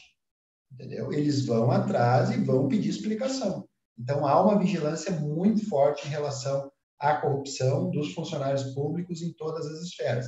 É, eu acho que o número de conflitos e tensões que explodem é relativamente pequeno considerando o tamanho do país e o tamanho do partido. Né?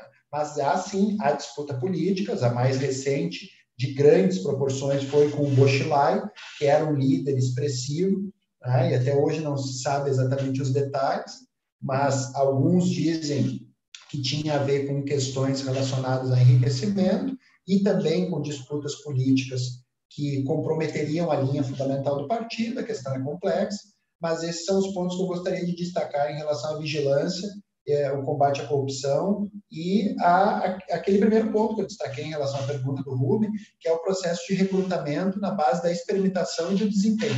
Você não vai subindo na base é, do amiguismo, da proteção, se não apresentar desempenho, não escala as estruturas partidárias. O segundo ponto que você levanta, que é muito importante, diz respeito ao Mar do Sul da China. O Mar do Sul da China é considerado o entorno estratégico do país e, portanto, nível de prioridade 1. E a gente sabe que se olharmos, o Rubem estava mencionando também esse aspecto, a projeção de poder dos Estados Unidos, ela atravessa toda a bacia do Pacífico. Né? Passa por Guam, Filipinas, Japão, Taiwan, Coreia do Sul, há toda uma projeção de força contra a China e que chega até o Sudeste Asiático, ao dilema de Malaca, que é um estreito importantíssimo, por onde passa todo o comércio e 80% do petróleo que a China importa, e que um eventual checkpoint dos Estados Unidos poderia ter feito trágico sobre a economia chinesa, e a China sabe disso. Então, os Estados Unidos trabalham para criar conflito e para dividir a região do Sudeste Asiático. A China tem uma grande ascendência sobre aquele bloco ali, que é chamada Associação das Nações do Sudeste Asiático, a ASEAN. Então, essa é a primeira importância integrativa da região. Existe a ASEAN mais um, que é com a China, é, e existe ali também, passa por ali também, o que os chineses chamam de a nova rota da seda marítima. Então, criar conflitos no Mar do Sul da China, colocar os, os países da região a litigiar com a China, é um elemento de contenção da ascensão chinesa. Agora, os chineses também têm uma experimentação milenar, sabe como lidar com os vizinhos e sabe que o intento americano é justamente de fomentar a cisania, a rivalidade e o contencioso ali, e caminham com muita delicadeza nesses temas regionais para justamente não criar o que os Estados Unidos querem, que é um cenário inflamado uh, e sujeito a algum tipo de escalada naquela região. Aliás, aproveitando a deixa aqui, é, o caso da Coreia do Sul. Né? A Coreia do Sul e o caso da Península Coreana é, é óbvio que os Estados Unidos têm um desconforto com a Coreia do Norte por conta de ter sido é, o primeiro país que os Estados Unidos assinam um armistício sem vencer, certo? É óbvio que a Coreia do Norte causa desconforto pelo grau de autonomia né, que o país tem. Agora, uma das razões pelas quais os Estados Unidos rivalizam com a Coreia do Norte é justamente para legitimar essa presença na Península Coreana e ter mais um ponto no tabuleiro de xadrez diretamente voltado para a Rússia e para a China. E eu gostaria de aproveitar a oportunidade aqui, Rubens e Caraí, e dizer que agora em setembro é, eu vou estar ministrando um curso na ELAP sobre a Coreia do Norte e convido todos os, os rubonautas a participarem do curso. Acho que vai ser uma oportunidade da gente debater todo o Sudeste Asiático com foco na Península Coreana, mas sempre passando pela questão do Japão, da China, da Rússia e dos países que compõem o quadro regional.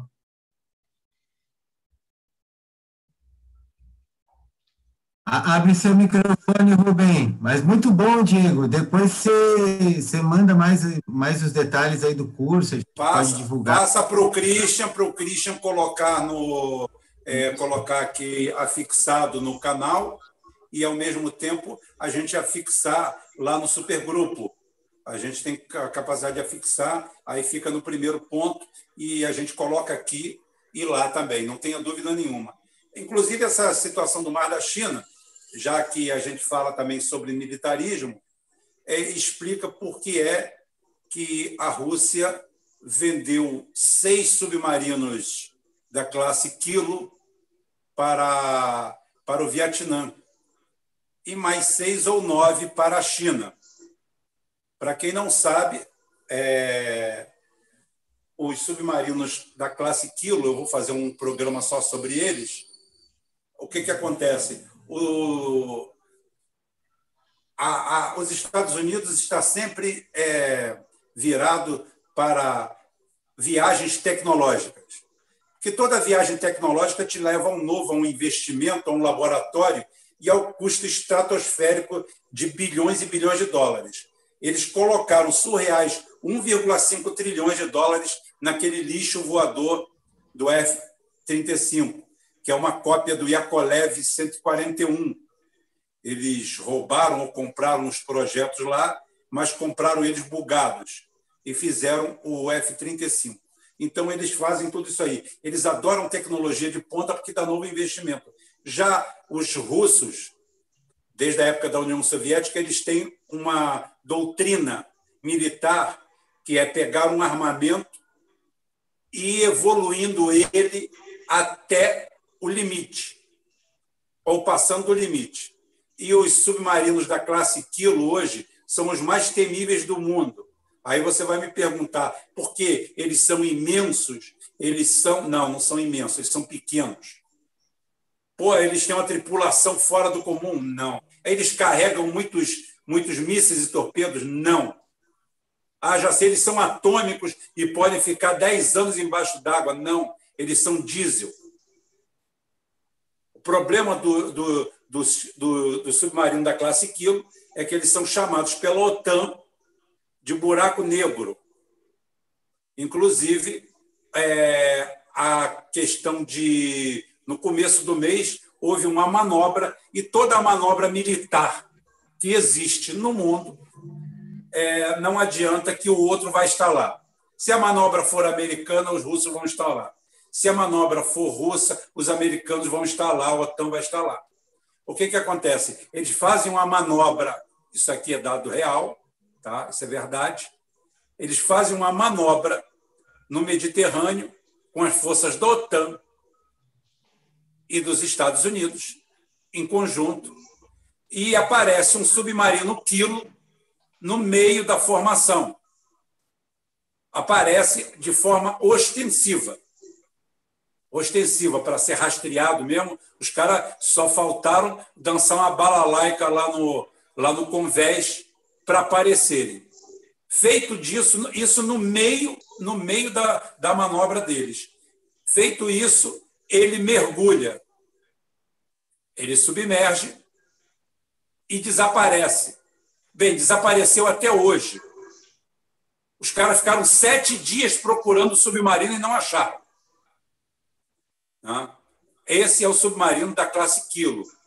Diesel, simples, comum, só que ele é feito de borracha. Os motores, ele é feito de borracha. Ele tem uma, ele tem um, um, um, um sistema anecoico, que é a prova de eco, de externo, tá? e os motores deles são feitos, são colocados num lugar separado, em cima de um processo de coxins de borracha que ele não transmite vibração.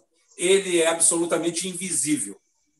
Né? Esse é o grande perigo dele, e não é à toa, pelo Mar do Sul da China, que a Rússia vendeu seis para o Vietnã e vendeu seis, seis ou nove para a China eu não duvido nada que a fatura toda a China pagou, dos seis do Vietnã e dos nove dela. Né? Pautaço? Mande. Oi. É, o que eu estava falando, é, não sei se. Caraí, tem mais alguma coisa para falar? Não, acho que é mais isso mesmo. perguntar? Não, tudo bem. É. É, eu, falei, eu falei um pouco sobre armamento, exatamente para para os americanos. Os americanos não vivem confortáveis naquela área ali no Mar do Sul da China. Eles aparentam tranquilidade, mas é uma tranquilidade nervosa. Até porque todo mundo sabe que aonde está a frota americana tem pelo menos um ou dois aculas atrás. Então, o, o acula, para quem não sabe, o acula sozinho naufraga o, o, a, a Grã-Bretanha um Acula, um Acula sozinho. São 16 mísseis com seis ogivas cada um, cada um com 200 quilotão, que são 10 bombas de Nagasaki. Aí você faz a conta, você vai chegar mais ou menos aonde você vai ver. É o inferno que um submarino só faz. Esse é o grande potencial da, da Rússia. Esse é indubitável. Esse é indubitável. Mas o que eu queria falar com o Diego é que a China eu, se eu sei, ele sabe mais ainda. Tem um projeto para, claro, não sei com essa pandemia isso aí é alterado, não sei, mas ela tem um projeto para virar 2030 é, com o fim da pobreza. Você tem algumas coisas para falar sobre isso? Eles acabaram com a miséria endêmica. Agora, eu soube de um projeto que existia para em 2030, tá? nessa década, eles acabarem com a pobreza, eliminarem a pobreza. Eles Você têm. Muito, muito boa essa tua questão, Rubens. Olha só, eles têm uma série de metas uh, e de momentos chaves. Né? Então, eles acabaram com a, com a pobreza extrema nesse ano, agora, no passado é, eles criaram cunharam um conceito chamado dois centenários, que seria 2021 e 2049. 2021 é o centenário do Partido Comunista é, e 2049 o centenário da Revolução. E as metas é que nesses dois centenários eles se convertam num país moderadamente desenvolvido. Então, notem isso, a visão de médio e longo prazo, eles estão projetando mais três décadas uh, à frente para alcançar níveis de universalização uh, de bem-estar, de um padrão de vida confortável para uma população que vai estar batendo 1,5, 1,6 bilhões uh, de habitantes. Então, isso converge com a, com a tua questão, que é uma atuação em diversas camadas voltadas a reduzir né, a pobreza, voltadas a reduzir a desigualdade regional, porque a China é um país que tem grandes é, desigualdades regionais, e uma das etapas, inclusive, desse novo projeto chinês é conformar uma espécie de bem-estar, de estado de bem-estar socialista. Isto é, dar robustez ao sistema de educação, ao sistema de saúde e o sistema de previdência, que também é um, uma grande dificuldade, de novo, porque nós estamos falando de uma escala populacional muito grande e prover serviços é, com qualidade para toda uma população requer uma capacidade estatal é, de grande envergadura. Perfeitamente. Perfeitamente. É, o que tem se falado muito na imprensa nacional, você deve ter lido, não mais especializada, é a opção, a opção que a China tem feito é, em direção à Argentina. O pessoal está chamando de Argentina, né? É, o que que você tem? O que que você tem sobre essa argentinazão? Como é que? Bom, a, a, China tem se transformado no maior parceiro comercial de praticamente todos os países da América do Sul já é o maior parceiro comercial do Brasil desde 2009, portanto, há 11 anos. Esse é o primeiro dado.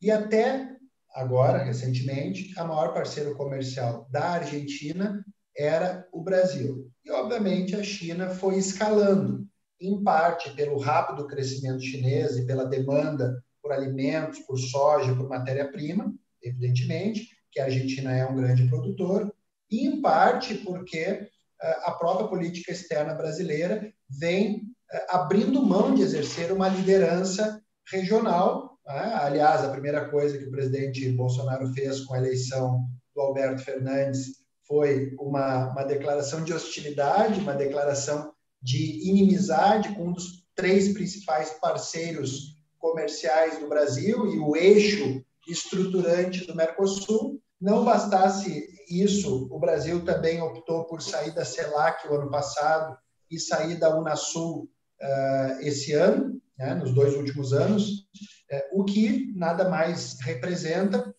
do que abrir mão da liderança regional. E diante desse vácuo da liderança brasileira, é natural, como a gente sabe, não existe vácuo em poder, obviamente esse vácuo vem sendo preenchido pelo país que tem não só uma capacidade importadora gigantesca, mas uma disposição de investir em infraestrutura, que, como a gente sabe, é uma carência de toda a região.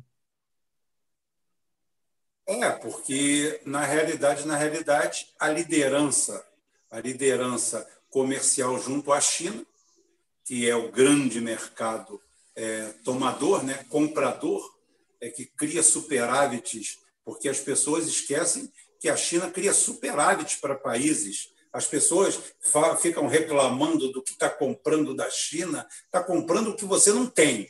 Tá?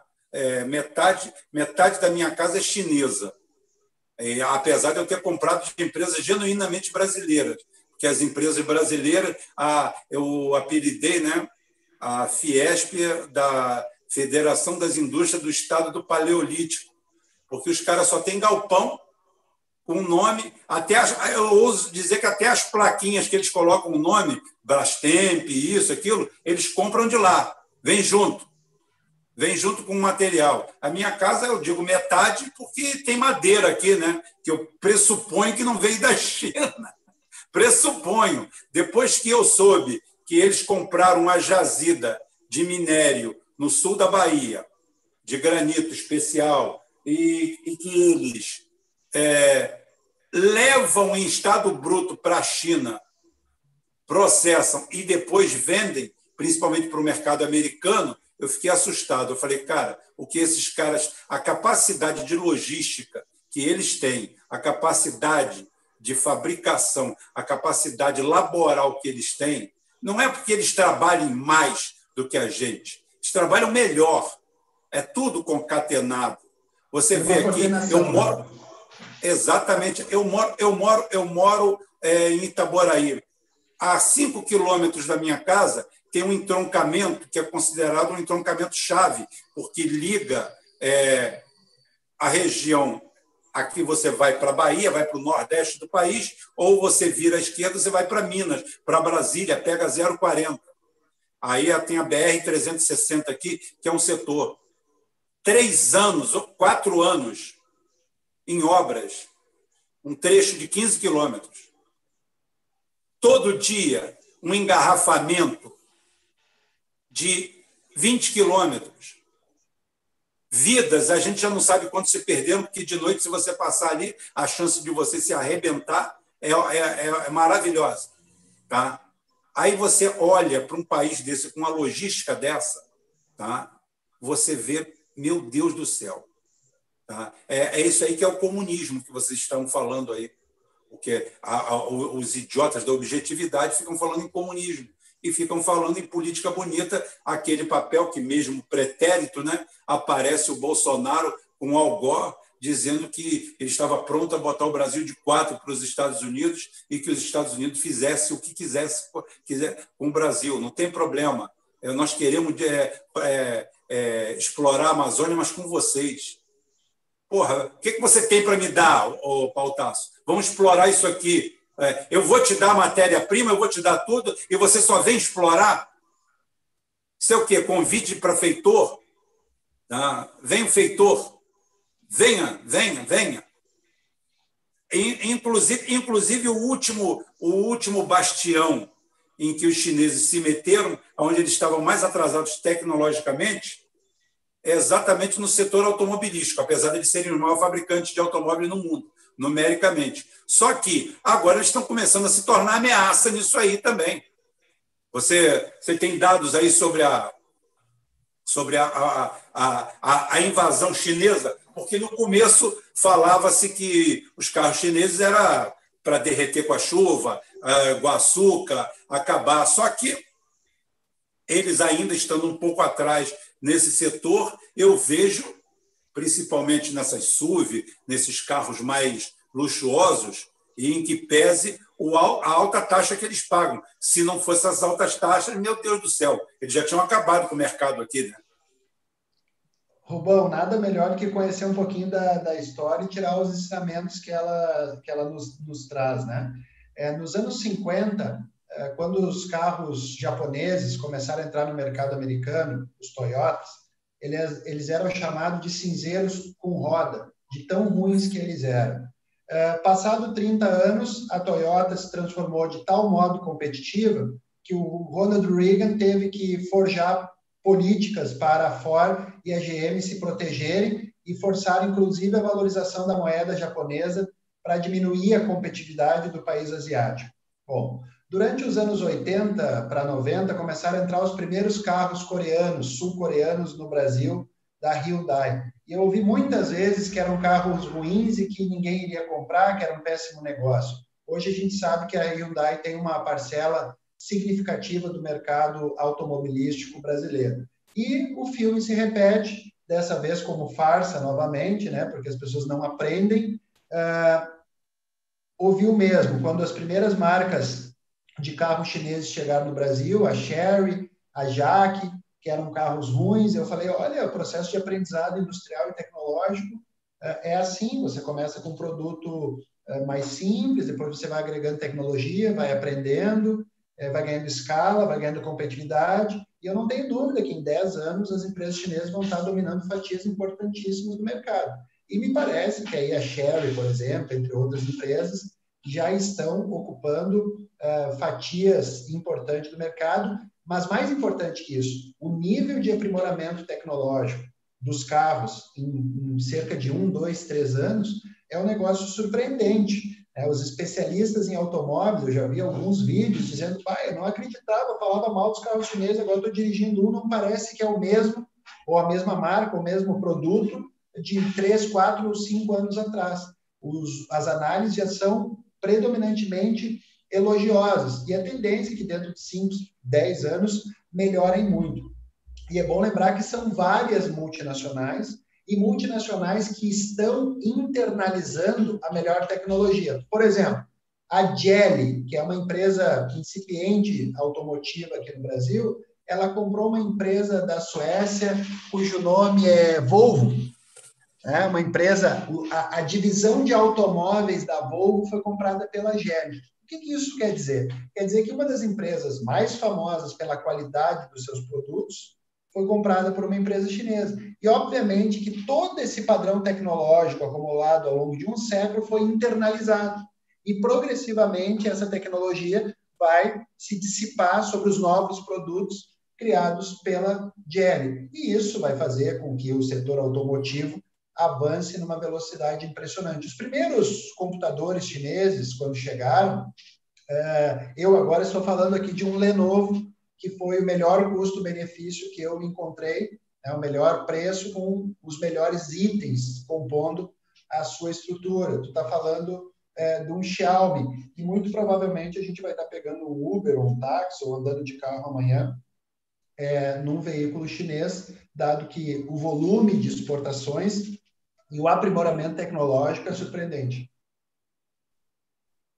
E eles, eles compraram outra grande, eles compraram outra grande montadora que eu estou falando, outra grande montadora de nome na Europa. Eu estou querendo me recordar qual é.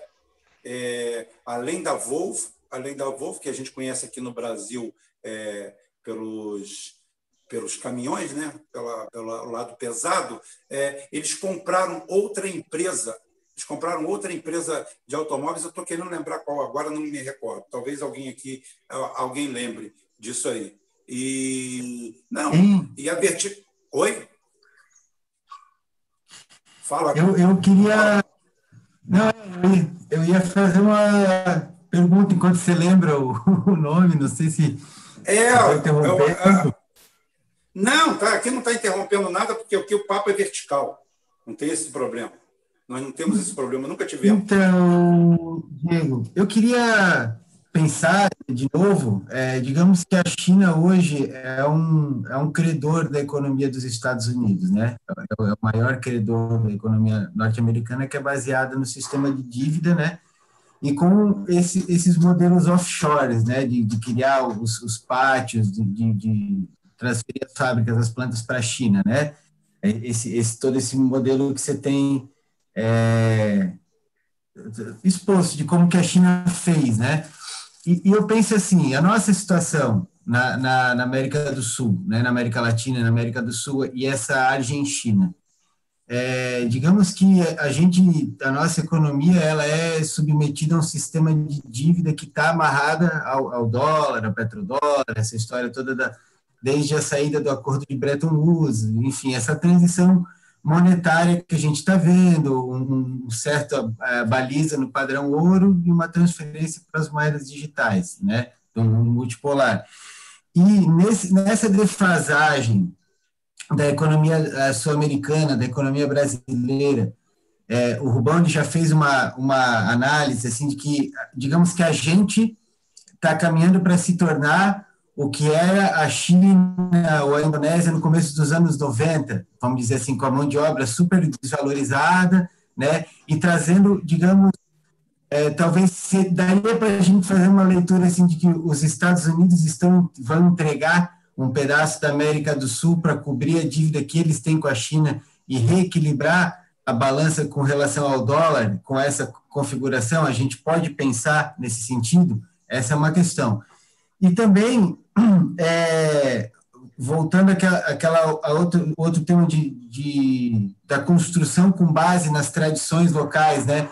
de em qual forma, em, em, que, em que sentido a gente pode se inspirar. Eu, eu acho que o Brasil ele tem muito a se inspirar no modelo chinês, por causa do tamanho, por causa da formação do povo, por causa da construção histórica, apesar da gente ser um país muito mais novo, vamos dizer assim. Então, no que o Brasil pode se inspirar no modelo chinês para projetar, inclusive uma potência imperial do Brasil, uma potência de uma posição de liderança brasileira num, num bloco, uh, sul-americano aí do mundo multipolar, em, em, que coisas que a gente pode se inspirar da China para construir um modelo brasileiro de protagonismo, né?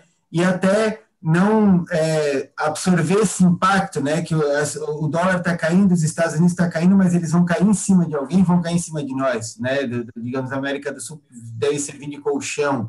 É nesse sentido que eu que eu estou tentando ver, é, fazer essa análise, né? De, construir um modelo brasileiro e amortecer essa queda que, vai, que pode vir sobre nós do, da, da derrocada da economia americana e do, do crédito das, das dívidas que eles têm, dessa economia baseada em dívida que não, não tem sustentação é, material, vamos dizer assim. É, não sei se eu consegui me explicar. Boa, boa. Duas, duas questões muito boas. Primeiro, com relação à América Latina, eu, eu não acho que os americanos vão abrir mão. Eu considero que Washington vê a América do Sul, a América Latina, como um espaço prioritário. Uh, e a tendência é de um recrudescimento da competição, porque justamente eles percebem esse espaço aqui como, como um quintal, historicamente, e, esse, e essa escalada da China uh, nas relações, sendo o principal parceiro comercial de muitos países e querendo estender a nova rota da seda para a América Latina, eh, participando da CELAC, de alguns mecanismos multilaterais, criam sim desconforto e é muito provável que Washington faça as movimentações necessárias para impedir, assim como fazem outros quadrantes geopolíticos. Primeiro ponto. É, com relação ao segundo ponto, sem dúvida nenhuma, se o Brasil quiser pensar um projeto nacional, ele vai ter de extrair os principais ensinamentos dos mais recentes, das mais recentes uh, arrancadas industriais, sobretudo da China, da Índia, dos novos tigres asiáticos e assim por diante. Não há menor dúvida, por exemplo, que a desindustrialização brasileira caminha a passos largos. A gente chegou a ter um quarto do PIB industrial, hoje estamos com menos de 10, e não é possível que um país da dimensão do Brasil né, é, sucumba à sua matriz industrial. Bom, nós precisamos reindustrializar o Brasil. Me parece esse o imperativo. Quais as lições a gente pode extrair? Olhando para a China, a gente pode extrair várias lições. Um, investimento externo não é ruim, desde que esse investimento externo esteja condicionado a políticas de internalização de tecnologia e promoção de cadeias industriais. Dois, a infraestrutura tem um papel absolutamente fundamental para puxar os demais setores industriais, ou seja, construir estradas, construir metrôs, construir trens, portos, aeroportos, é, habitação, saneamento básico, e com isso puxar o setor da construção civil, o setor do aço, da indústria de base, de máquinas, de bens de capital, é, e utilizar, evidentemente, o Estado e as compras governamentais como forma de alavancar nichos industriais definidos pelo pela sua política industrial, pela política macroeconômica. Isso, alguns dos elementos. É, dá para tirar lições ainda do ponto de vista de políticas de exportação, políticas de inovação, é, enfim, de desenvolvimento regional, porque, como você disse, embora a China seja um país milenar, há uma série de elementos e de traços comuns que dizem respeito à característica continental, à desigualdade regional, aos níveis de subdesenvolvimento, que, por exemplo, a China tem uma política de eliminação da pobreza. Como bem destacou o Rubem, 800 milhões de pessoas saíram da miséria extrema. Quais foram as políticas feitas aí para uh, engajar essas pessoas no mercado e numa situação de vida melhor? Quais as, as trocas de expertise a gente pode fazer uh, com a China? Me parece que sim, há lições a serem extraídas não só da China, mas da Índia e de outros países que vêm crescendo uh, a taxas significativas. Ótimo. Inclusive, eu, eu, eu, aqui alguns amigos falaram, e eu também dei uma pesquisada aqui no Pai dos Burros, no Google, e a Jelly, é, além, de, além, da, além da Volvo, comprou a Lotus, comprou a London Tax Company, aqueles táxis de Londres são chineses, o, o, tradicional táxi chinês agora, agora tem olho puxado e daqui a pouquinho vai vão ser tudo gele. É, e para com a cereja do bolo, eles compraram 9,7% das ações da Daimler-Benz. São os maiores acionistas do grupo Daimler-Benz unitários. Essa é a Jelly, que tem uns carrinhos feios largados por aí, que não entrou no mercado nacional. Tá? Então, isso daí é a potência do que vem por aí. A gente já tem aí o, o aquele Carlos Alberto de Oliveira, que, que trouxe a, a Hyundai para o Brasil, né? e se deu bem para caramba, que ele é um médico que era dono de agências de ele era um revendedor Ford e é uma coisa que a gente a gente não pode negar é que o cara tem visão, tá? E ele acho que pegou o controle da Sherry do Brasil. Caoa Sherry. exatamente. E vai fazer o alavancamento, provavelmente, da marca a médio prazo. E muitas outras coisas virão por aí, porque é o que eu falo assim, é inexorável, é inexorável. É, você falou uma coisa aí interessante sobre os Toyotas nos Estados Unidos, né? Não era só Toyota, né? Na década de 50, no final da década de 50, é, o DNA, o supra-sumo de alguma coisa não valer nada, era tá escrito Made in Japan. Tá? Quando você olhava aquilo ali, lixo, lixo, lixo, porcaria. Era aquelas coisas que camelô vendia, uma porcaria e depois passou passou passou para Hong Kong, Taiwan, China, é, Made in China, tudo isso aí que vinha de lá era lixo. E a gente já está passando por outra transformação. É, eu quero dizer uma coisa. É uma tese minha, minha, minha, minha, minha. Que o Ocidente, assim, uma tese minha e assim, bem empírica bem empírica. O Ocidente está sendo engolido pelo, pelo, por esse consórcio é, sino-eslavo, aí, ou mais, como você falou assim, oriental no todo, é, seria porque eles são trabalhadores, ou seja, existe uma cultura de trabalho lá de trabalho. Porque o cara aqui no Brasil hoje, quando ele se forma em trabalho, ele está sonhando com uma mesa, um computador e ganhar sem, sem suar. É, há uma política, há uma, há, uma, há uma cultura, há uma cultura ocidental, há uma cultura gestora americana nas últimas três décadas ou quatro, em que para eles basta ficar atrás de um computador operando uma carteira na bolsa para viver disso. Só que eu sempre falo isso: se todo mundo está no Bovespa, quem está no Lojinha? Quem, qual Salim pergunta quem está no Lojinha vendendo? De onde vem dinheiro? Isso vai dar merda em algum momento. E vai dar. E eu vejo isso porque todo jovem que se forma, Ninguém quer saber. O único cara que quer saber de elaborar alguma coisa é o cara que se forma em gastronomia, que o mundo ali é cruel. Tem até o chefe Jeff aqui, que é amigo nosso, É a única, a única faculdade que eu vejo que o pessoal tem que cair ralando, que o cara, quando entra no mundo da gastronomia, ele é obrigado a começar lavando prato, mesmo estando formado. Então, não tem isso. Eu tenho essa tese, que o desmoronamento da sociedade ocidental veio por ergofobia, por medo ao trabalho. Ou seja, uma cultura que foi criada nos Estados Unidos e na Europa, espalhando que a gente é nobre demais para trabalhar. Ou seja, que alguém trabalhe pela gente. E como o chinês, o oriental, o eslavo, não está nem aí para isso, eles caem matando, eles acabaram passando como um rolo compressor em cima da gente. Eu queria, como consideração final, que você falasse alguma coisa desse, dessa estrutura, vamos dizer, antropológica da coisa.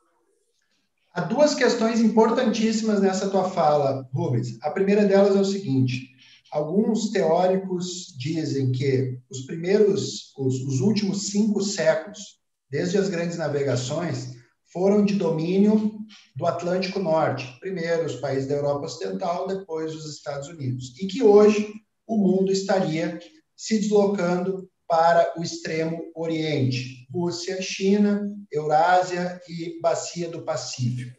Essa é a primeira questão fundamental. Eu acho que não há muita controvérsia em relação a isso. E há um dado que eu costumo é, citar para ilustrar né, o deslocamento geoeconômico do eixo produtivo mundial. Se nós pegarmos os 50 maiores portos, a grande maioria deles estão na bacia do Pacífico, na China, Taiwan, Coreia do Sul, Japão, Malásia, Indonésia e assim por diante. Esse é o primeiro dado.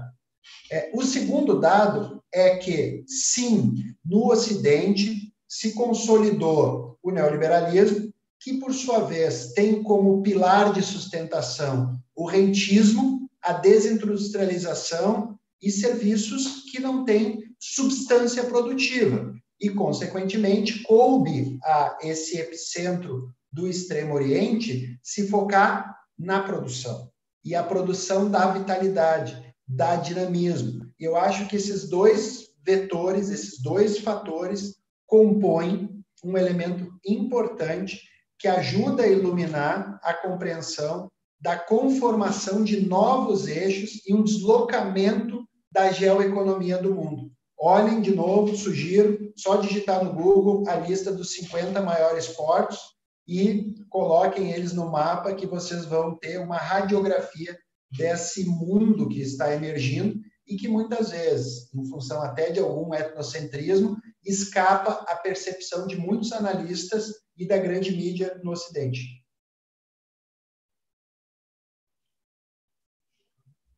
Perfeito. Eu sempre tive essa percepção, porque eu vejo a ergofobia é, ser o padrão. Todo mundo. É, primeiro, aquela ideia equivocada, aquela primeira ideia equivocada, que foi muito sedimentada no governo Lula, que bastava dar um diploma de terceiro grau para todo mundo e o sucesso estava garantido. E o cara acreditou nessa mentira. O cara acreditou nessa mentira. O cara acreditou que saindo com um diploma dali, é o futuro dele estava garantido. Ótimo. E ele começou a se revoltar quando no mundo real o cara estava pagando mais para o ajudante de pedreiro do que para ele. Né? Por quê? Porque criou-se essa cultura. Não há uma verticalização aonde há opção a pessoa simplesmente. Isso também tem a ver com a cultura de que o fidalgo, o filho de alguém, o filho que se formava, que conseguia a universidade, ele era o patrão, ele era o dono.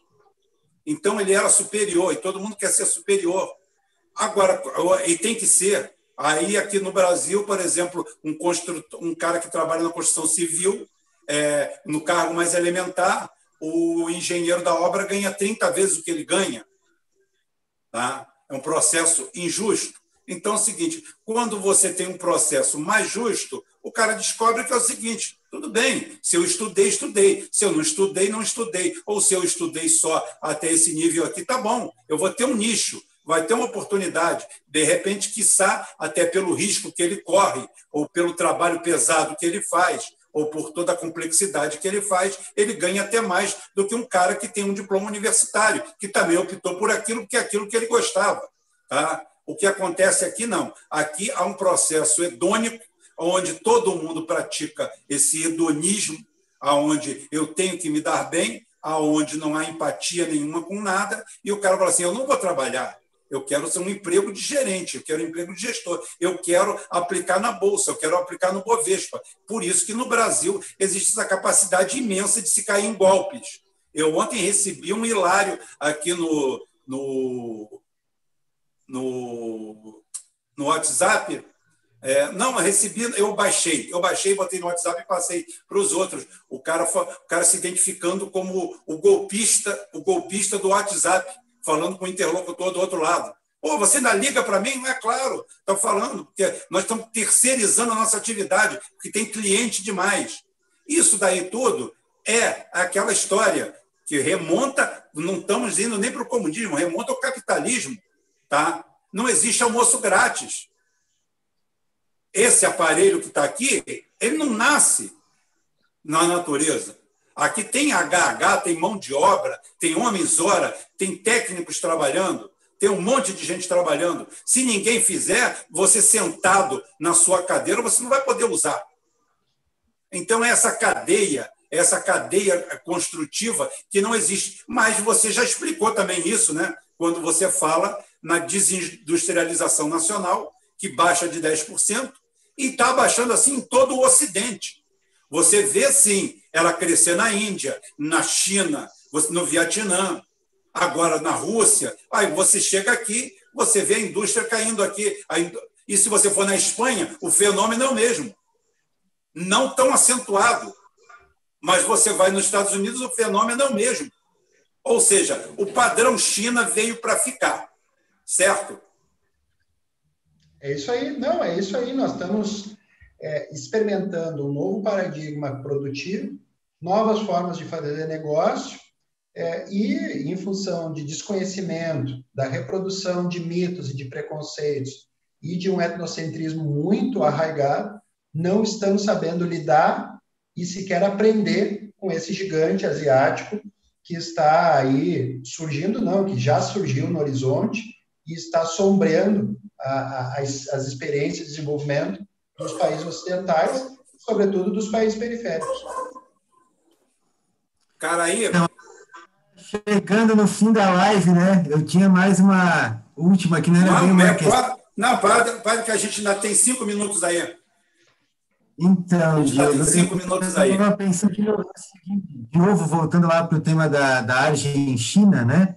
Dessa, dessa relação da China com a América do Sul, e pensando que eu vi até manchete dizendo, ah, vai integrar a Argentina, a rota da seda e tudo mais, né? E eu fico pensando que, que digamos, essa integração, pela condição natural, ela, ela caberia em grande medida ao Brasil, né? E, e um, um, passo importante para isso seria a ferrovia transoceânica, né, ligando o Rio de Janeiro até o Peru, né, que já tem algumas propostas pensadas. Eu, eu mesmo acho que ela poderia ser pelo altiplano boliviano. Né? Os Estados Unidos ligaram né, a, a, a, a ferrovia transcontinental, fizeram em 1869, né, eles já fizeram essa ligação e o Brasil até hoje não tem. E aí eu queria que você profetizasse assim o que aconteceria com o Brasil se a gente conseguisse fazer essa aliança pelo Pacífico e, e fazer esse papel de integração do, da América do Sul continentalmente com, com o polo é, chinês. É, mas aí que está, muito boa tua questão, cara. A IRSA, concebida ali no início dos anos 2000, que depois foi é, absorvida pela Unasul, uh, o BNDES como um banco de fomento, uh, empreiteiras brasileiras uh, se internacionalizando e, e, tocando uma série de obras. O Brasil estava assumindo um certo protagonismo na integração regional e visando atacar uma das suas principais vulnerabilidades, que é a infraestrutura.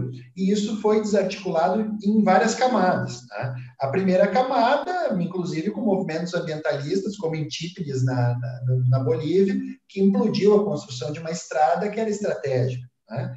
É, também por questões é, de ordem política, com a Operação Lava Jato, que desmontou o BNDES, ou enfraqueceu o BNDES e desarticulou as empreiteiras brasileiras e num nível geopolítico, né, com a mudança dos regimes na América do Sul, que intensificaram um giro em favor dos Estados Unidos. Né? Mas isso do ponto de vista retórico, do ponto de vista narrativo. O Brasil, ao fragilizar a CELAC, a Unasul, abre mão da sua liderança, porém os Estados Unidos não têm condição de patrocinar um novo ciclo de desenvolvimento regional. E, consequentemente, a hipótese que eu tenho é, profetizado aí, já que você usou essa palavra, é de que a China venha a preencher esse vácuo, uh, utilizando justamente a infraestrutura e a retórica e o modelo da nova Rota da Seda como mecanismo de integração da infraestrutura regional e que nos permita chegar na bacia do Pacífico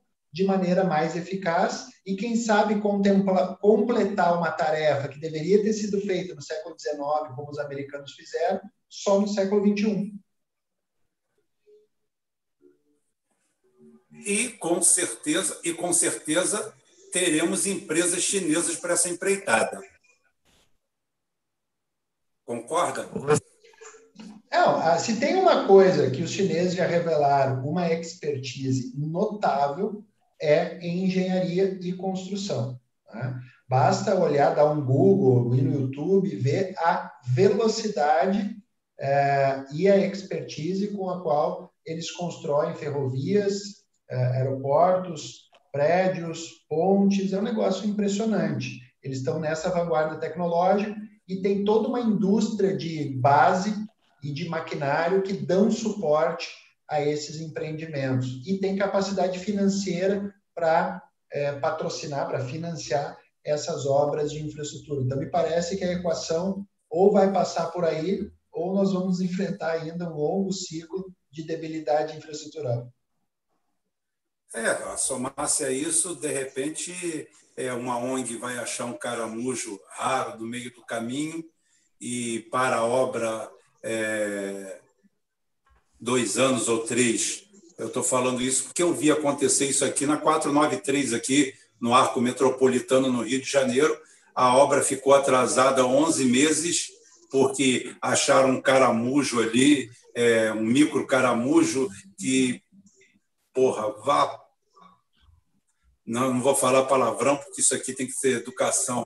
Oh, pelo amor de Deus, atrasaram 11 meses. O prejuízo foi assim, coisa de uns 100 milhões de dólares de prejuízo por causa de um caramujo. Pô, bicho, pega meia dúzia daqueles caramujos e leva para um lado, bota eles para reproduzir, leva ele para sua casa, mas pelo amor de Deus, dá licença. Se ninguém sabia que ele existia, ele não estava fazendo falta. Não, tem hora que tem que ser pragmático, ver. Aí o cara descobrimos esse caramujo, não tem lugar nenhum, uma porra de um caramujo de 2 milímetros, cara, ali, aí foi lá o biólogo, o outro lá, o, o chincheiro aqui do, da, da, da, da, da do, do, do INEA aqui do Rio de Janeiro, é, o Lula foi falar, ele mandou, ele botou o dedo na cara do Lula, mandou o Lula para aquele lugar, e o Lula, como bom banana que é, né, engoliu. Se sou eu, eu boto ele lá para lá o Oiapoque, no dia seguinte.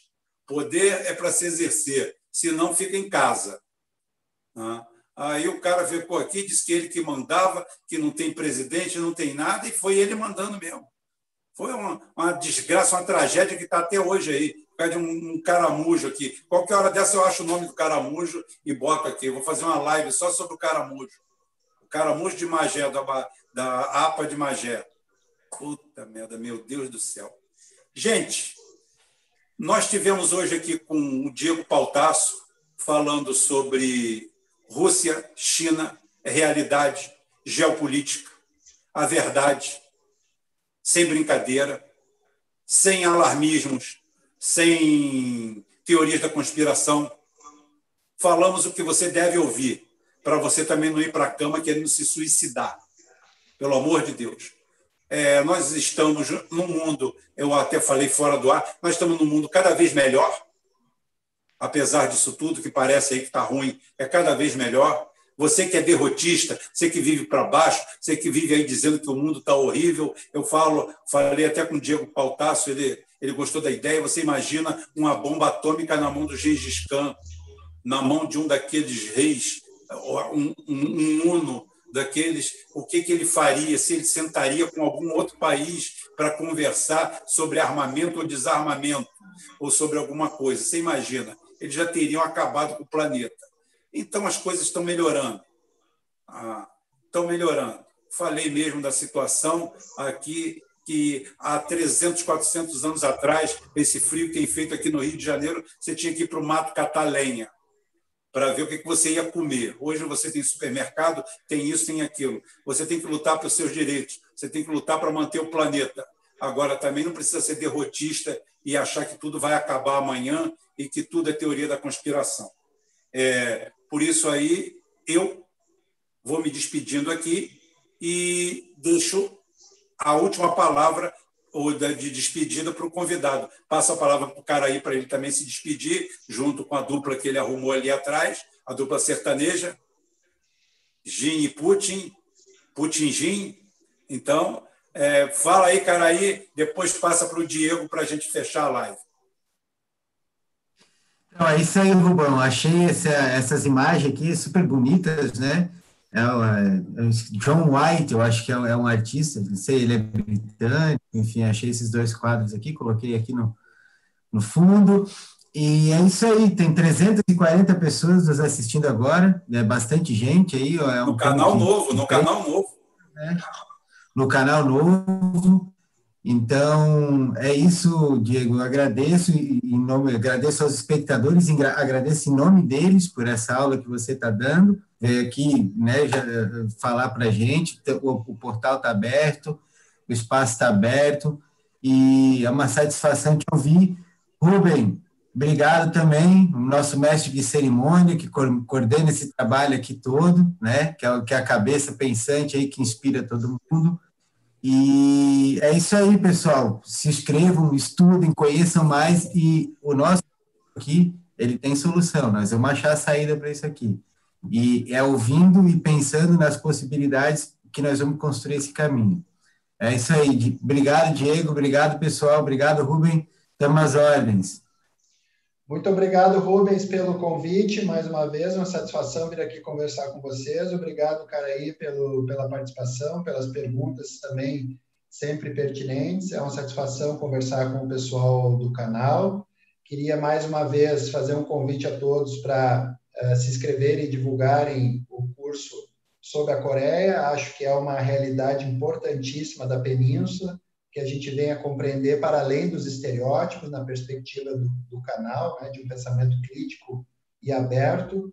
Uh, há muita desinformação sobre o tema, vai ser uma satisfação poder conversar, uh, compartilhar bons materiais com os alunos nesse curso. E em breve a gente volta a se encontrar para uma conversa agradável. Dá mais detalhes do curso, Diego. Dá é, mais detalhes. Ó, o curso. Já passou? No, o curso está no site da ELAP para entender a Coreia do Norte. Passei para o Marcelão para que ele faça aí os, as partes. Nós vamos fazer a divulgação aqui no canal. Nós vamos fazer a divulgação aqui no canal. Tá bom? Agradeço, agradeço muito a parceria, a cooperação e estou sempre à disposição de vocês.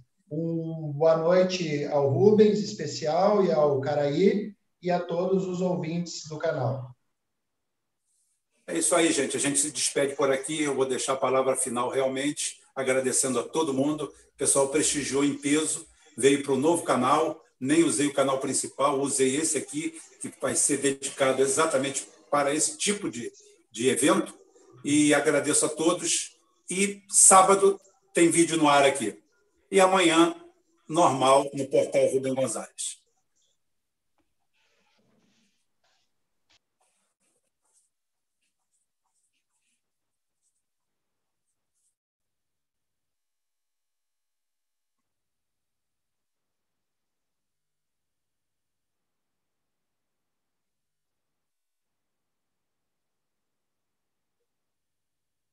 Já saiu do ar? Eu botei como sair do ar.